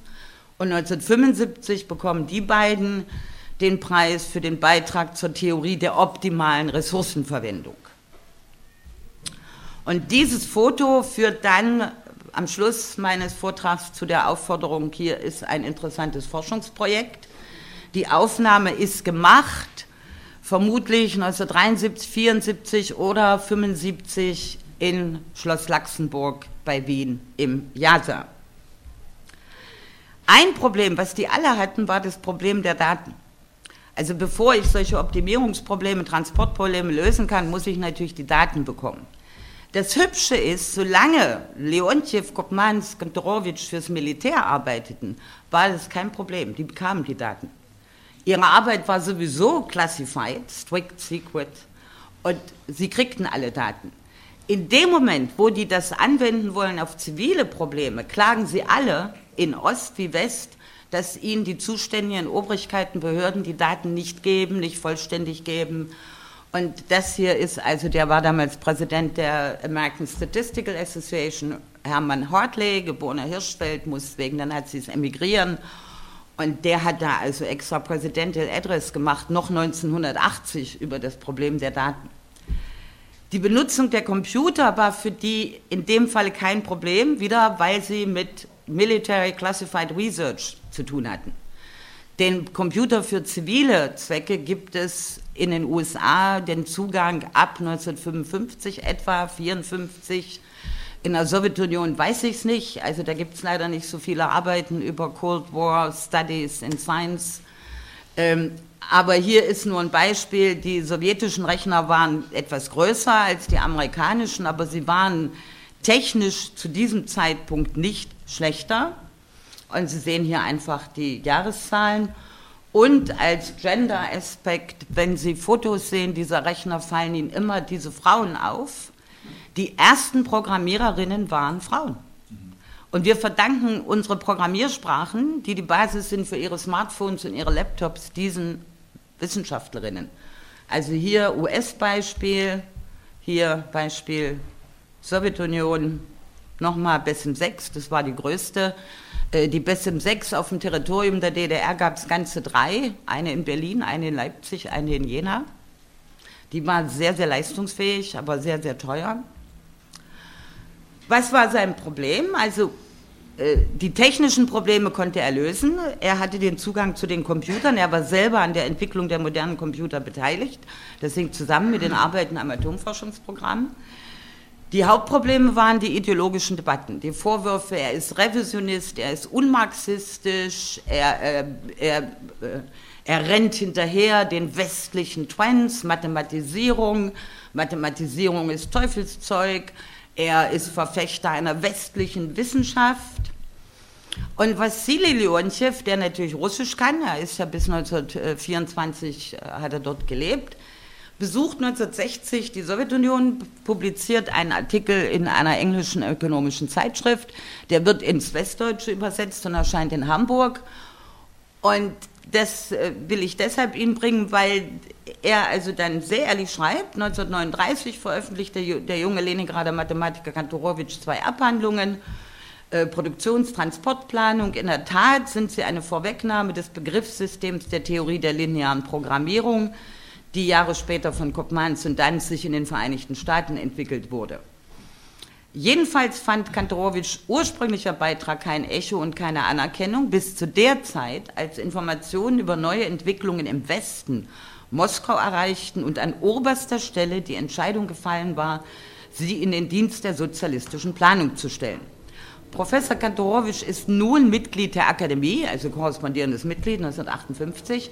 Neueren Zeitungsberichten zufolge kann er es sich sogar leisten, auf öffentlichen Sitzungen der Akademie abfällige Bemerkungen über die bedeutungslosen Ausführungen linientreuer marxistischer Theoretiker zu machen. Und äh, das Zitat wird einigen von Ihnen vielleicht nicht gefallen. Ich finde die Beschreibung von Leontjew äh, leider schön. Im, also er äh, lobt die, die Entwicklung der sowjetischen Wirtschaft. Im Gegensatz dazu ist die sowjetische Wirtschaftswissenschaft in dem Zeitraum von mehr als 30 Jahren statisch und im Kern steril geblieben. Ein riesiges, unantastbares und unbewegliches Marx-Denkmal umgeben von einer Vielzahl von Wärtern, die damit beschäftigt sind, das Monument instand zu halten, von Zeit zu Zeit frische Blumen in wenig verändertem Arrangement an seinem Fuße niederzulegen und einen nicht abreißenden Strom von ehrerbietigen Besuchern an ihm vorbeizuführen. Es ist eine leider zutreffende Beschreibung und äh, das Großteil der Debatten, die der arme Kantorowitsch führen musste, haben mit den Wärtern am Denkmal zu tun. Ähm, Leontjew war optimistisch. Also er hat gedacht, die Sowjetunion schafft das. Äh, in, äh, sie muss nur stärker die Tätigkeit der riesigen und schwerfälligen statistischen Zentralamts reorganisieren.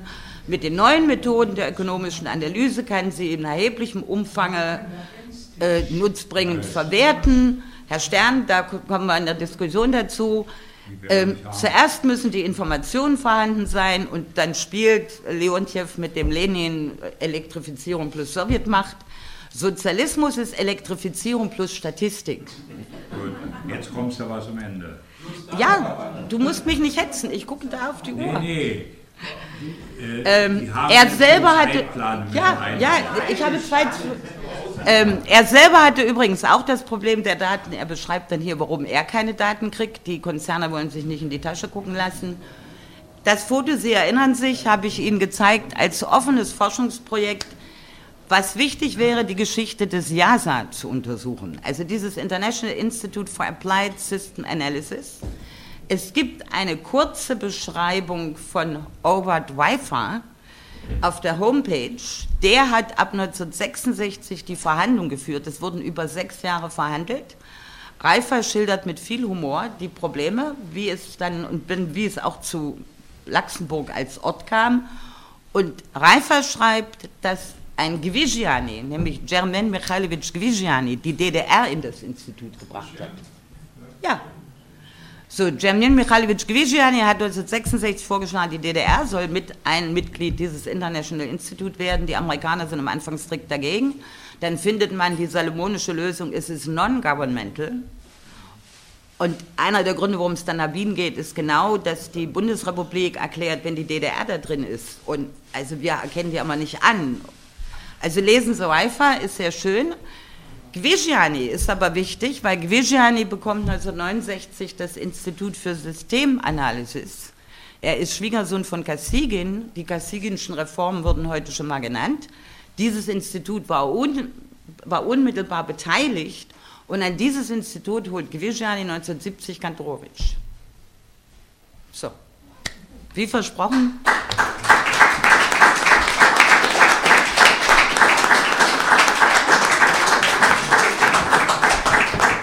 Ja, bitte. Ja. Zwei. Frage. Sie haben das CEMI nicht erwähnt. Zentrale Ökonomisch-Mathematische Forschungsinstitut der Akademie der Wissenschaften der UdSR. Ja. Ich habe von 1964 bis 1968 an diesem CEMI gearbeitet als Zusatzstudent. Und wir haben Bisschen lauter. Da. und wir haben uns dort mit der Optimierung der Zellstoffproduktion in der Sowjetunion befasst. Also die welche Stand, Standardoptimierung war es. Und äh, die äh, Wissenschaftler, die dort gearbeitet haben, haben sich insbesondere mit der Erfassung der Daten für dieses Modell beschäftigt. Und dieses Modell ist auch auf einem Oralrechner gerechnet worden. Also Ja. äh, es steht, äh, was ich persönlich erlebt habe und was Sie dargelegt haben, irgendwie gibt es Widerspruch. Widersprüche. Wieso? Liegt am Rechner. Natürlich, Sie haben gesagt, dass äh, in der Sowjetunion eben bis äh, ungefähr 1970 eben äh, wenig Aufmerksamkeit für die mathematische Modellierung. Bei den Zwei, Wirtschaftswissenschaftlern. zwei Naja, Bei den Extreme. Es gibt immer zwei Wirtschaftswissenschaftlern. Extreme in der Sowjetunion.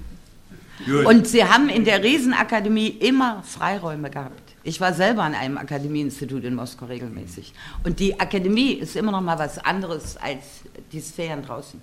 Ich kann Ihnen gerne, da Sie Russisch können, ich kann Ihnen gerne ein Protokoll schicken einer Diskussion 1959, 60, äh, die an der Moskauer Universität gemacht wird. Die alte Janowskaja kämpft für Kantorowitsch. Wenn Sie dieses Protokoll lesen und die Angriffe der Wirtschaftswissenschaftler, es wird Ihnen schlecht. Gut, jetzt äh, Christoph hat sich länger Zeit gemeldet, aber kein großes Statement, sondern kurz. Ja? Ja, ja, nur ich bin das äh, total informativ und interessant. Ich bin da ja auch Laie, aber ich, äh, eine gewisse Unstimmigkeit, oder habe ich es falsch verstanden? Sie haben ja erst mit den Wirtschaftswissenschaftlern gesagt, dass das praktisch in der Khrushchev-Zeit dann wohl blockiert wurde. Nein. Ja, In der. Khrushchev-Zeit kommt, da kommt er ja durch. 1959. Ja gut, es ist doch Khrushchev-Zeit. Ja. Da wurde blockiert von den Wirtschaftswissenschaftlern. Ja. Das meine ich, ein gewisser Ja. Transfer von diesem Mathematiker für Ja. wirtschaftliche Erneuerung. Ja. Ja. Und habe ich dann richtig verstanden, dass dann doch in den späteren Zeiten, also auch unter Brezhnev, der ja eigentlich äh, eher Team, also aus meiner Kenntnis jetzt doch eher Team versuchte, zumindest zu Beginn, äh, teamfähig zu arbeiten, auch andere Impulse aufzugreifen. Und er hat ja selber meinetwegen dieses Baikal-Amur-Projekt, könnte ja auch eine Frage von Effizienz von Transport und sowas gewesen sein. Gab es dann da einen Transfer oder nicht? Nein, äh, dass er nach Moskau kommt, liegt nicht an Brezhnev, sondern an Kosygin. Und an Kosygin, der an Reformen interessiert ist und der Gvigiani stützt. Und Gvigiani kann dann dieses für sowjetische Verhältnisse, auch für sowjetische Verhältnisse, Rieseninstitut aufbauen. So, jetzt letzte Frage. Nee, ne, lass doch ruhig mehr Fragen zu. Also das ist doch einfach. Entschuldige, wir haben ein Abschlusspodium. Soll ich die, die für die ist eine Stunde vorgesehen.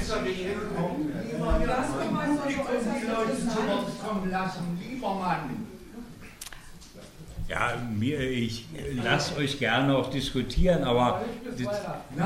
Es sind doch nur Fragen, es sind doch nur Fragen bisher.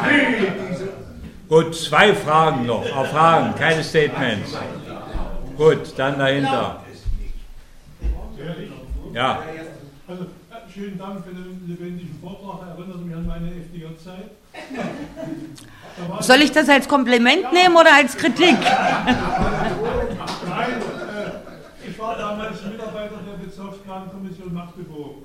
Und wir haben die Zeit gemeinsam mit der staatlichen Plankommission und der Hochschule für Ökonomie ein Modell gerechnet zur Optimierung der Transporte der Landwirtschaft. Und für den gesamten Nordteil des Bezirkes. Wir haben 20 Prozent nachweislich der koagierenden Transportaufwendung eingespart. Es war extrem schwierig, die Daten zusammenzukriegen. Die SBK, das weiß ich aber nicht genau, hat dann versucht, das auf die anderen Bezirke zu übertragen. Dann ist es aber weitestgehend gescheitert, weil man das nicht wollte. Man hatte das, die Kenntnisse nicht, wie man es macht, und man hatte auch Widerstand gegen diese bürgerliche Geschichte, die man eigentlich machen wollte. Kann ich so sagen, vielen Dank für den Vortrag. Ja. Gut, letzter. Ja. Eine Frage und zwar äh, zu diesen Nutzenfunktionen oder diesen Zielfunktionen bei der linearen Programmierung ja. und dem äh, sozialistischen Begriff oder marxistischen des Gebrauchswerts. Ähm, diese Restriktionsebene oder Graden oder linearen Gebilde, die sind relativ klar, die Ressourcen da, das ist mir klar, aber wie, äh, weil Sie das erwähnten, Sie meinten, es gibt jetzt äh, nicht genug äh, Daten und jetzt wäre es doch eine ideale Gelegenheit, diesen Gebrauchswert, also was, welche Faktorkombination bildet jetzt welchen Nutzen, was muss, was muss äh, äh, an Input da sein, dass der Output möglichst äh, optimal ist, welche Produkte oder so weiter.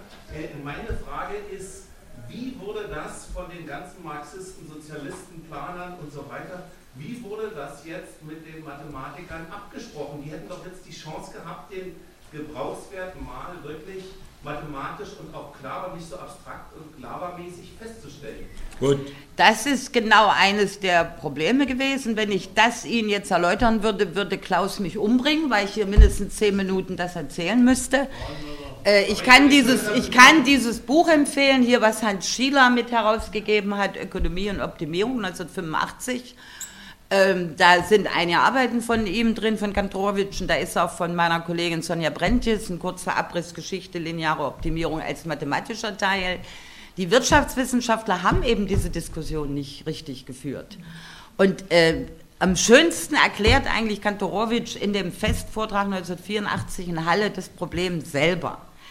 Er sagt, also äh, er sagt, äh, wir sind bisher nur geduldet, und er möchte also, dass wir später anerkannt werden und zum Vergleich sei die Nutzung der Rechentechnik in physikalischen, technischen Bereichen erinnert.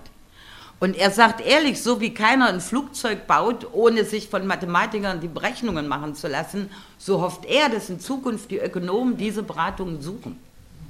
Und das heißt, da wurde nicht diskutiert, nach meiner Kenntnis. Die lebten in zwei Welten, er war ziemlich verzweifelt, dass die also nicht akzeptieren wollten, dass er ihnen ja wirklich nur Hilfe anbieten will. Ähm, die jungen Leute, er hat gefordert äh, Mathematikausbildung für Ökonomen, das wurde auch an der Universität Novosibirsk gemacht, da gehörte es zum Curriculum. Wie das in der großen Sowjetunion in den einzelnen Unis war, weiß ich nicht. Aber selbst das war ein Problem. Aber diese, diese, diese Zusammenarbeit ist natürlich ein Problem.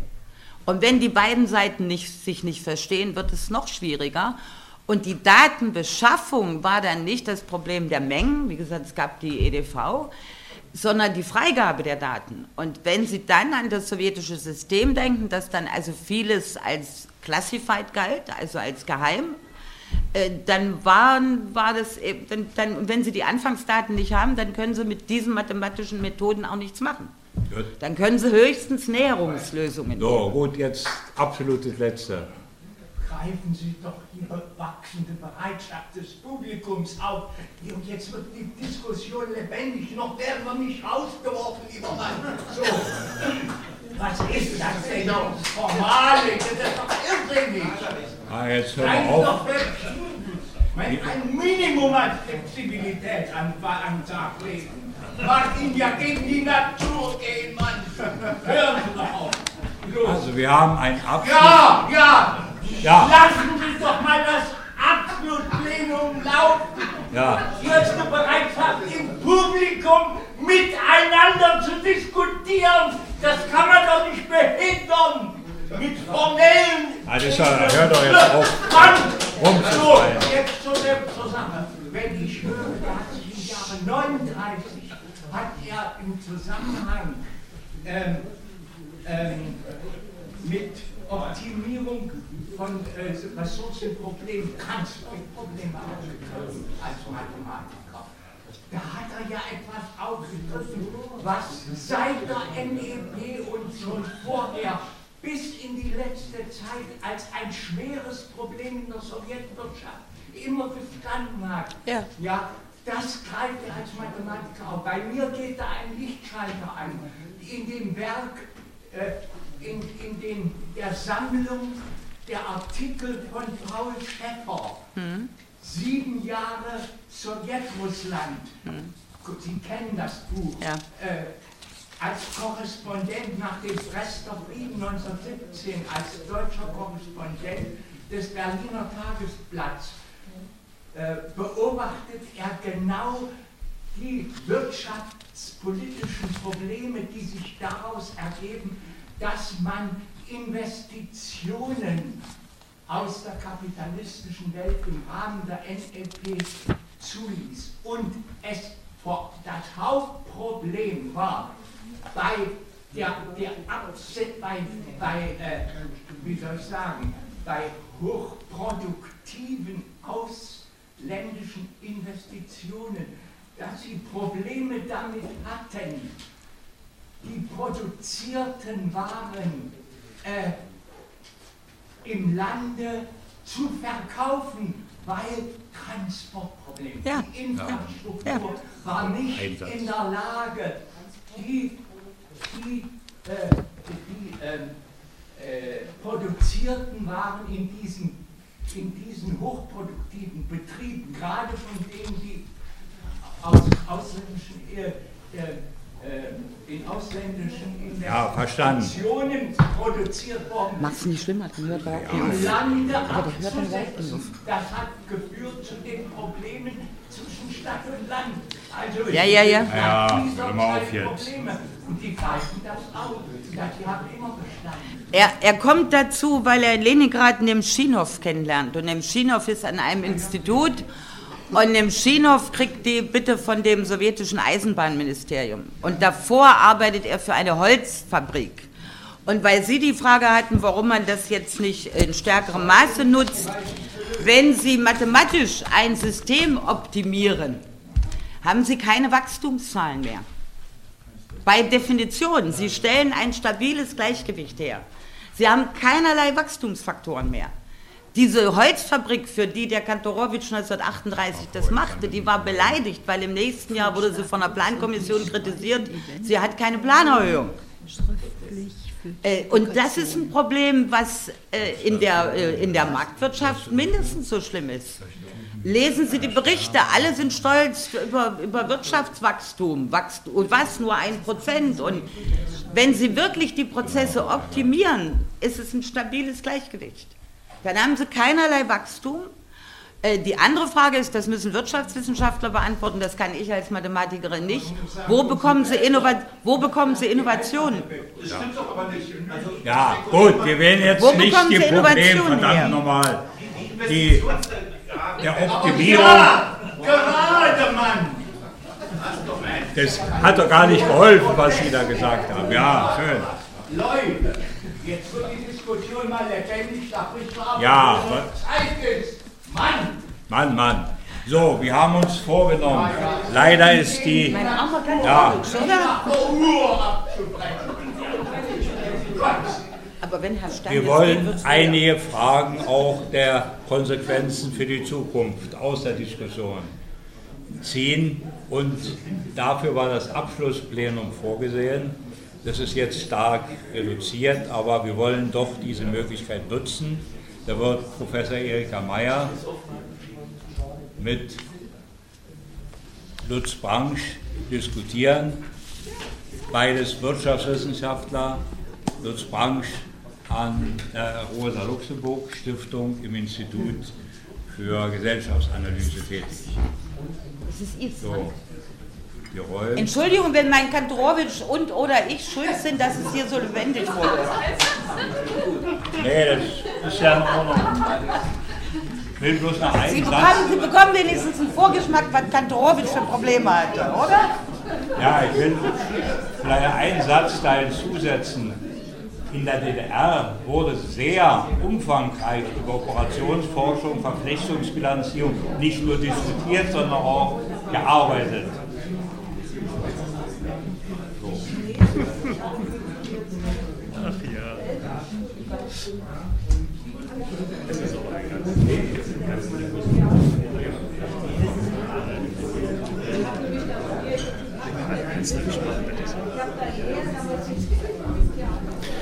So, gut.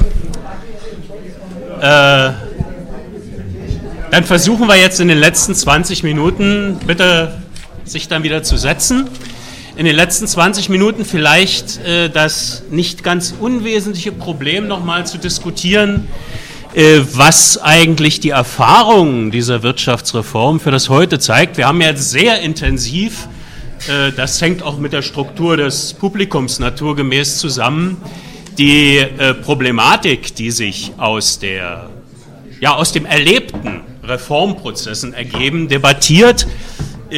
Das ist eine wichtige Voraussetzung, um Schlussfolgerungen ziehen zu können. Aber natürlich ist die Bewertung des Handelns von Personen, von Institutionen und so weiter äh, aus der heutigen Sicht noch nicht äh, Konsequenz, die sich daraus ergibt. Insoweit also denke ich, sollten wir versuchen, in den nächsten 20 Minuten darüber noch zu sprechen.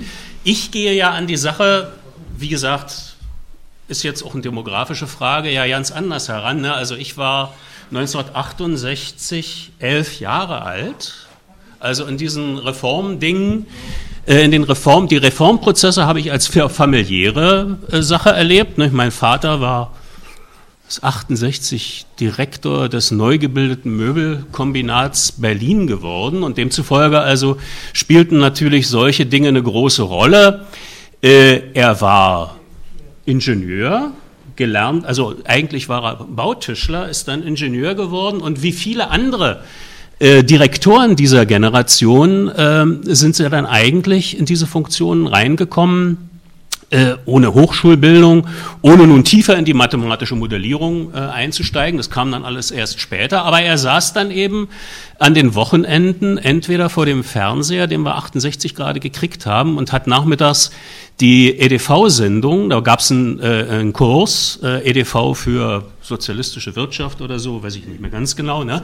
Und äh, aus äh, den vielen Büchern, die ich von ihm übernommen habe, Dazu gehören dann eben gerade auch zur Operationsforschung dicke Bücher, betriebswirtschaftliche Formelsammlung, Netzwerktechnik. Das heißt also viele Dinge, die ähm, äh, damals so äh, offensichtlich äh, auf verschiedene Art und Weise auch versucht wurde, in die Öffentlichkeit zu bekommen, weil ja die Frage war, wie eigentlich die Öffentlichkeit erreicht wurde. Also ich denke, äh, wenn ich das so als Kind reflektiere, äh, war die Debatte in den äh, späten 60er Jahren intensiver, als sie dann in den Wirtschaftsreformen oder in den Reformprozessen, ähm, die ich ja dann als junger Erwachsener und ins Berufsleben tretend an der Akademie für Gesellschaftswissenschaften 1984 äh, dann erlebt habe und irgendwie auch ähm, motivierender.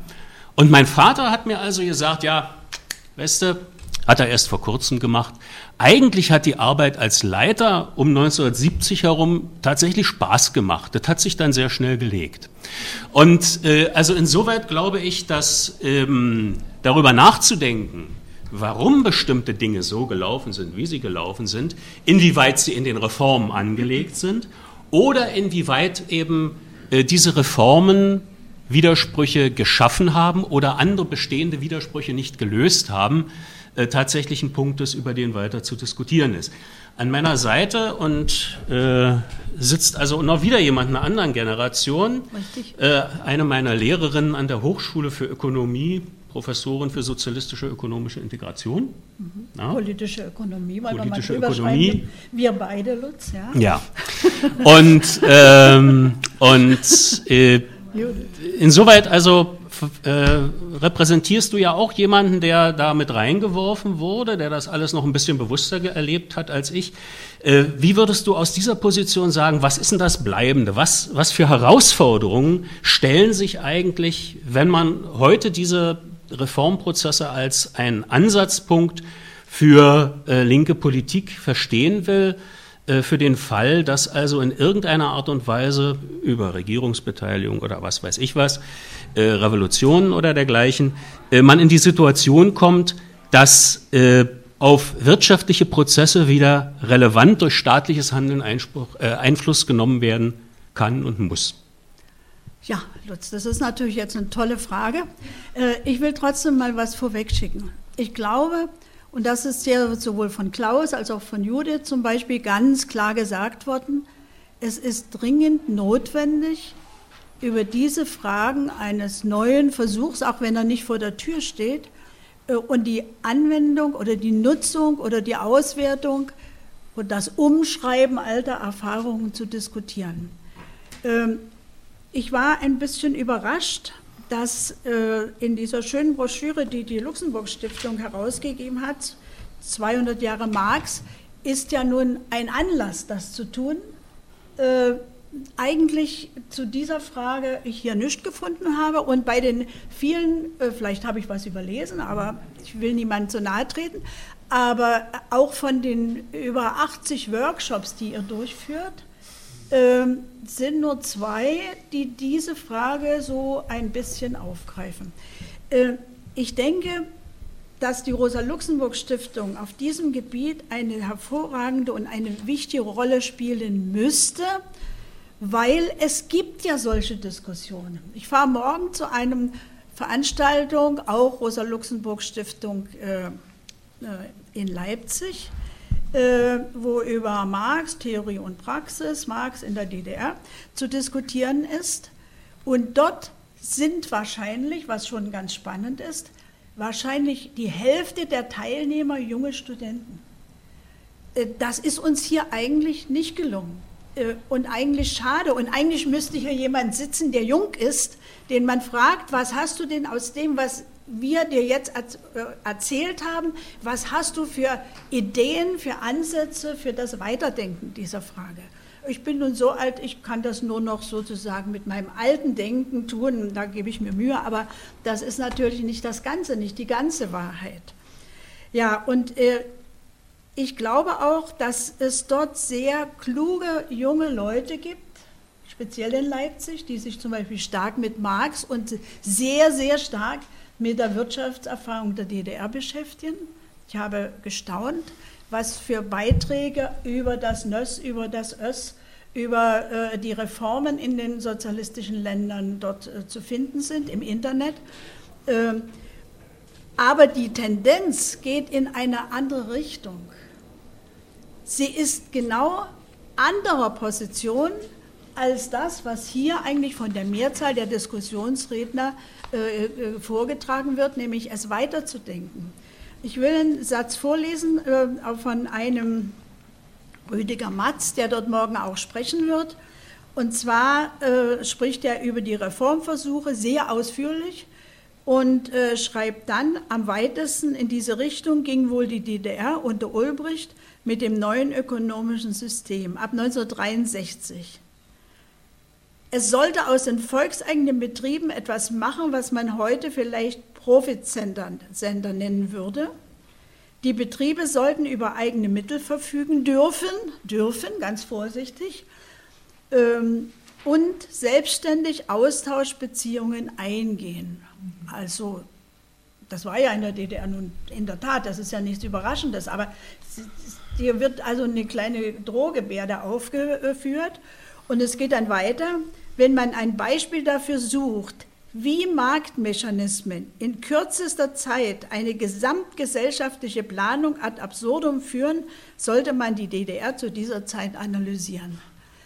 Äh, meine Bitte an die Jungen hier heute oder äh, die Rosa-Luxemburg-Stiftung vor allem auch, den Kontakt mit diesen jungen Leuten aufzunehmen. Sie denken wirklich mit ganzem Herzen über eine andere Gesellschaft nach. Aber wenn wir mit ihnen nicht reden, entstehen Illusionen, entstehen Utopien, äh, dann blüht das äh, äh, ganze Fantasie, was wohl wünschenswert wäre, und viel zu wenig kommt zum Ausdruck, was ist denn möglich? Wie kann denn Wirtschaft funktionieren? Und das fängt damit an, dass dort ganz stark davon gesprochen wird, ja, ein neuer Ansatz, das ist Kommunismus.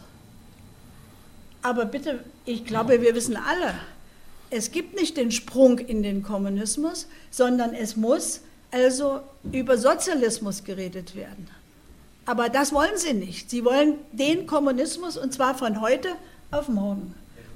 Und diese produktive Kraft, die dort ist, die verschenken wir, wenn wir nicht den Kontakt mit ihnen suchen. Sie sind klug, sie sind gebildet, sie sind begeistert, aber sie haben Vorstellungen, von denen wir sagen müssen, Jungs und Mädels, äh, so wird das wohl nichts werden. Und ihr werdet genauso enttäuscht sein, wie wir alle irgendwann mal waren. Das wollte ich eigentlich mal mhm. vorwegschicken. Mhm. Lutz, entschuldige, und jetzt weiß ich deine Frage nicht mehr, aber du, aber du hast, ja. bestimmt, hast bestimmt ich noch eine, eine, andere, neue, ja. eine neue ich Schon eine andere. Und zwar äh, verweist ja, äh, ich glaube, das ist ein sehr wichtiges Problem, weil äh, einige Fragen äh, hier im Raum gingen ja auch genau in diese Richtung und ein paar Meinungsäußerungen ja. äh, nicht verbaler Natur. Äh, was sind denn aus deiner Sicht tatsächlich die theoretischen Fragestellungen? Ja, ja. Äh, die ähm, man klären muss, um tatsächlich die Praxis zu beraten und um äh, praktisch weitere Schritte zu machen. Ja. Äh, meine, wir haben ja an, äh, Länder, in denen der Anspruch vertreten wird, in irgendeiner Art und Weise einen Sozialismus aufzubauen. Venezuela war lange Zeit die Diskussion um den Richtig. Sozialismus des 21. Ja. Jahrhunderts. Äh, wir haben auf der anderen Seite China, und ähm, äh, die, die Vietnam, die also im Sinne einer jeweils unterschiedlich formuliert harmonischen Gesellschaft den Schritt zum Sozialismus gehen würden.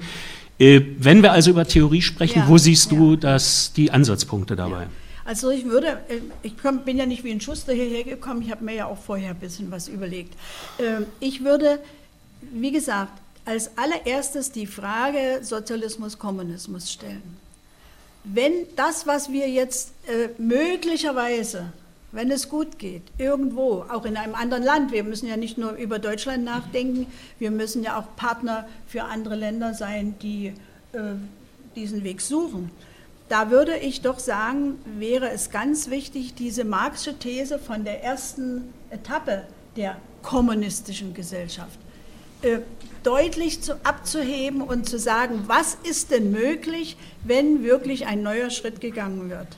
Denn das bedeutet, und das sind so, das sind so Fragen, die überhaupt nicht, nicht äh, äh, akzeptiert werden.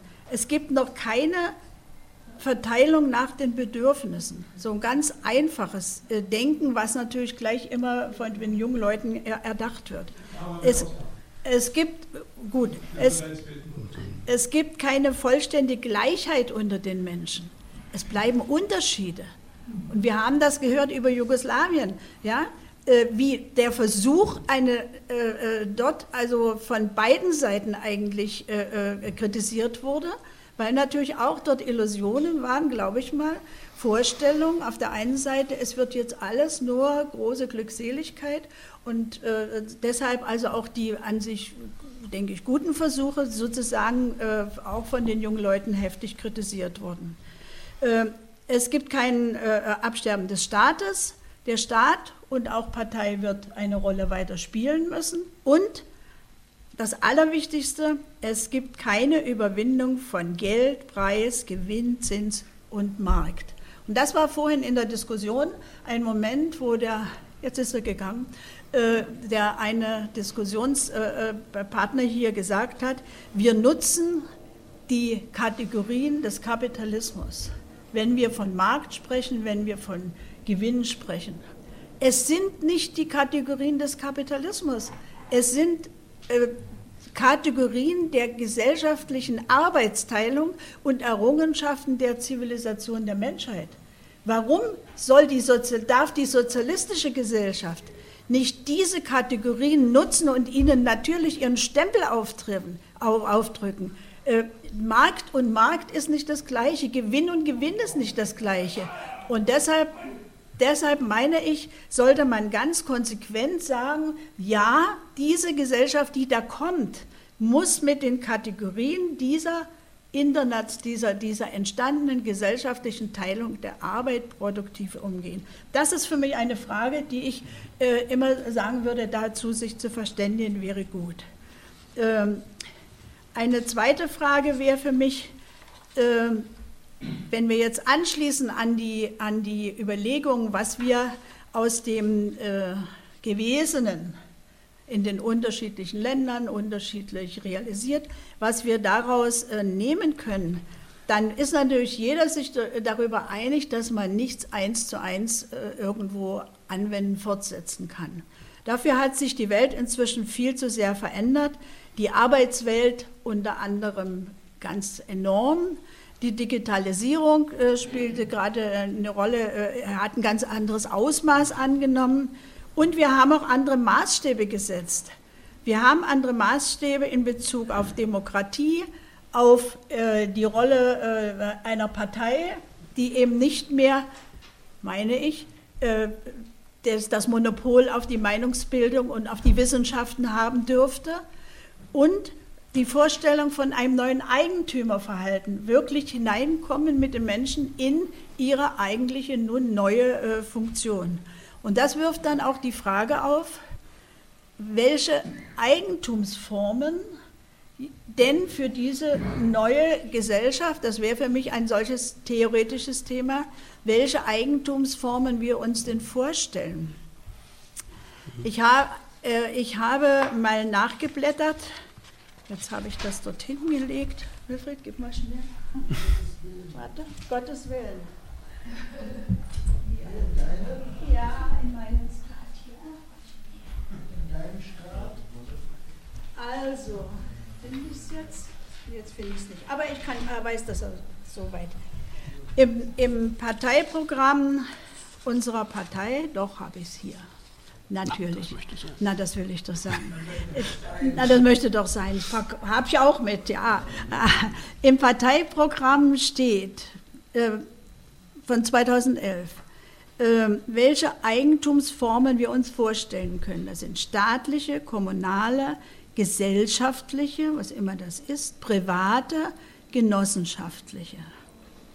Ich finde Genossenschaften überhaupt da relativ wenig äh, äh, im Spiel. Schade, weil das eigentlich eine erfolgreiche Form in der DDR war, vor allem äh, im Handwerk, in, den, in der Landwirtschaft sowieso oder die Wohnungsgenossenschaften und, und, und. Ähm, und dann kommt der äh, spannende Satz, allumfassendes Staatseigentum ist aufgrund bitterer historischer Erfahrungen nicht unser Ziel. Meinen wir das im Ernst? Meinen wir im Ernst, dass die große Industrie, ich nehme mal das Beispiel von äh, Siemens, die haben in Deutschland 60 Niederlassungen, haben wir die Vorstellung, dass diese 60 Niederlassungen dann alle in einzelne äh, Eigentumsformen überführt werden, dass das alles dann Betriebsgenossenschaften oder Mitarbeiterkonstrukte sind. Ohne eine staatliche Verfügung auch über Eigentum im eigentlichen Sinne, nämlich als gesamtgesellschaftliches. Die kann der Gesamtbetriebsanwalt. Das ist kein Argument. No, ich bleibe dabei. Es, es besteht damit der, der, der, der, die Tendenz, dass das äh, betriebliche Eigentum das Dominierende wird gegenüber dem Eigentum auf, äh, im Gesell also betrieblichen Interessen dominierend werden gegenüber den Interessen der ganzen Gesellschaft. Und das halte ich für ein spannendes Problem. Ich habe ja auch mal bei Sarah Wagenknecht gelesen, da wird das noch konfuser, sage ich jetzt mal offen. Da steht also dann, dass auch diese Eigentumsformen alle, äh, sie lehnt das staatliche auch ab, aber dass diese Eigentumsformen alle niemandem gehören, sondern immer sich selbst gehören. Das ist Konstrukt. Äh, äh, dieses äh, Konstrukt also einer Stiftung. Ich, ja. Nein, sie, nein, nein, sie, nein, nein, sie, sie schreibt sich selbst gehören, also nicht der Belegschaft, das gibt es auch, aber äh, will die Form jetzt nicht ausführen, das wäre jetzt Quatsch. Aber ich will nur sagen, darüber muss man doch mal diskutieren.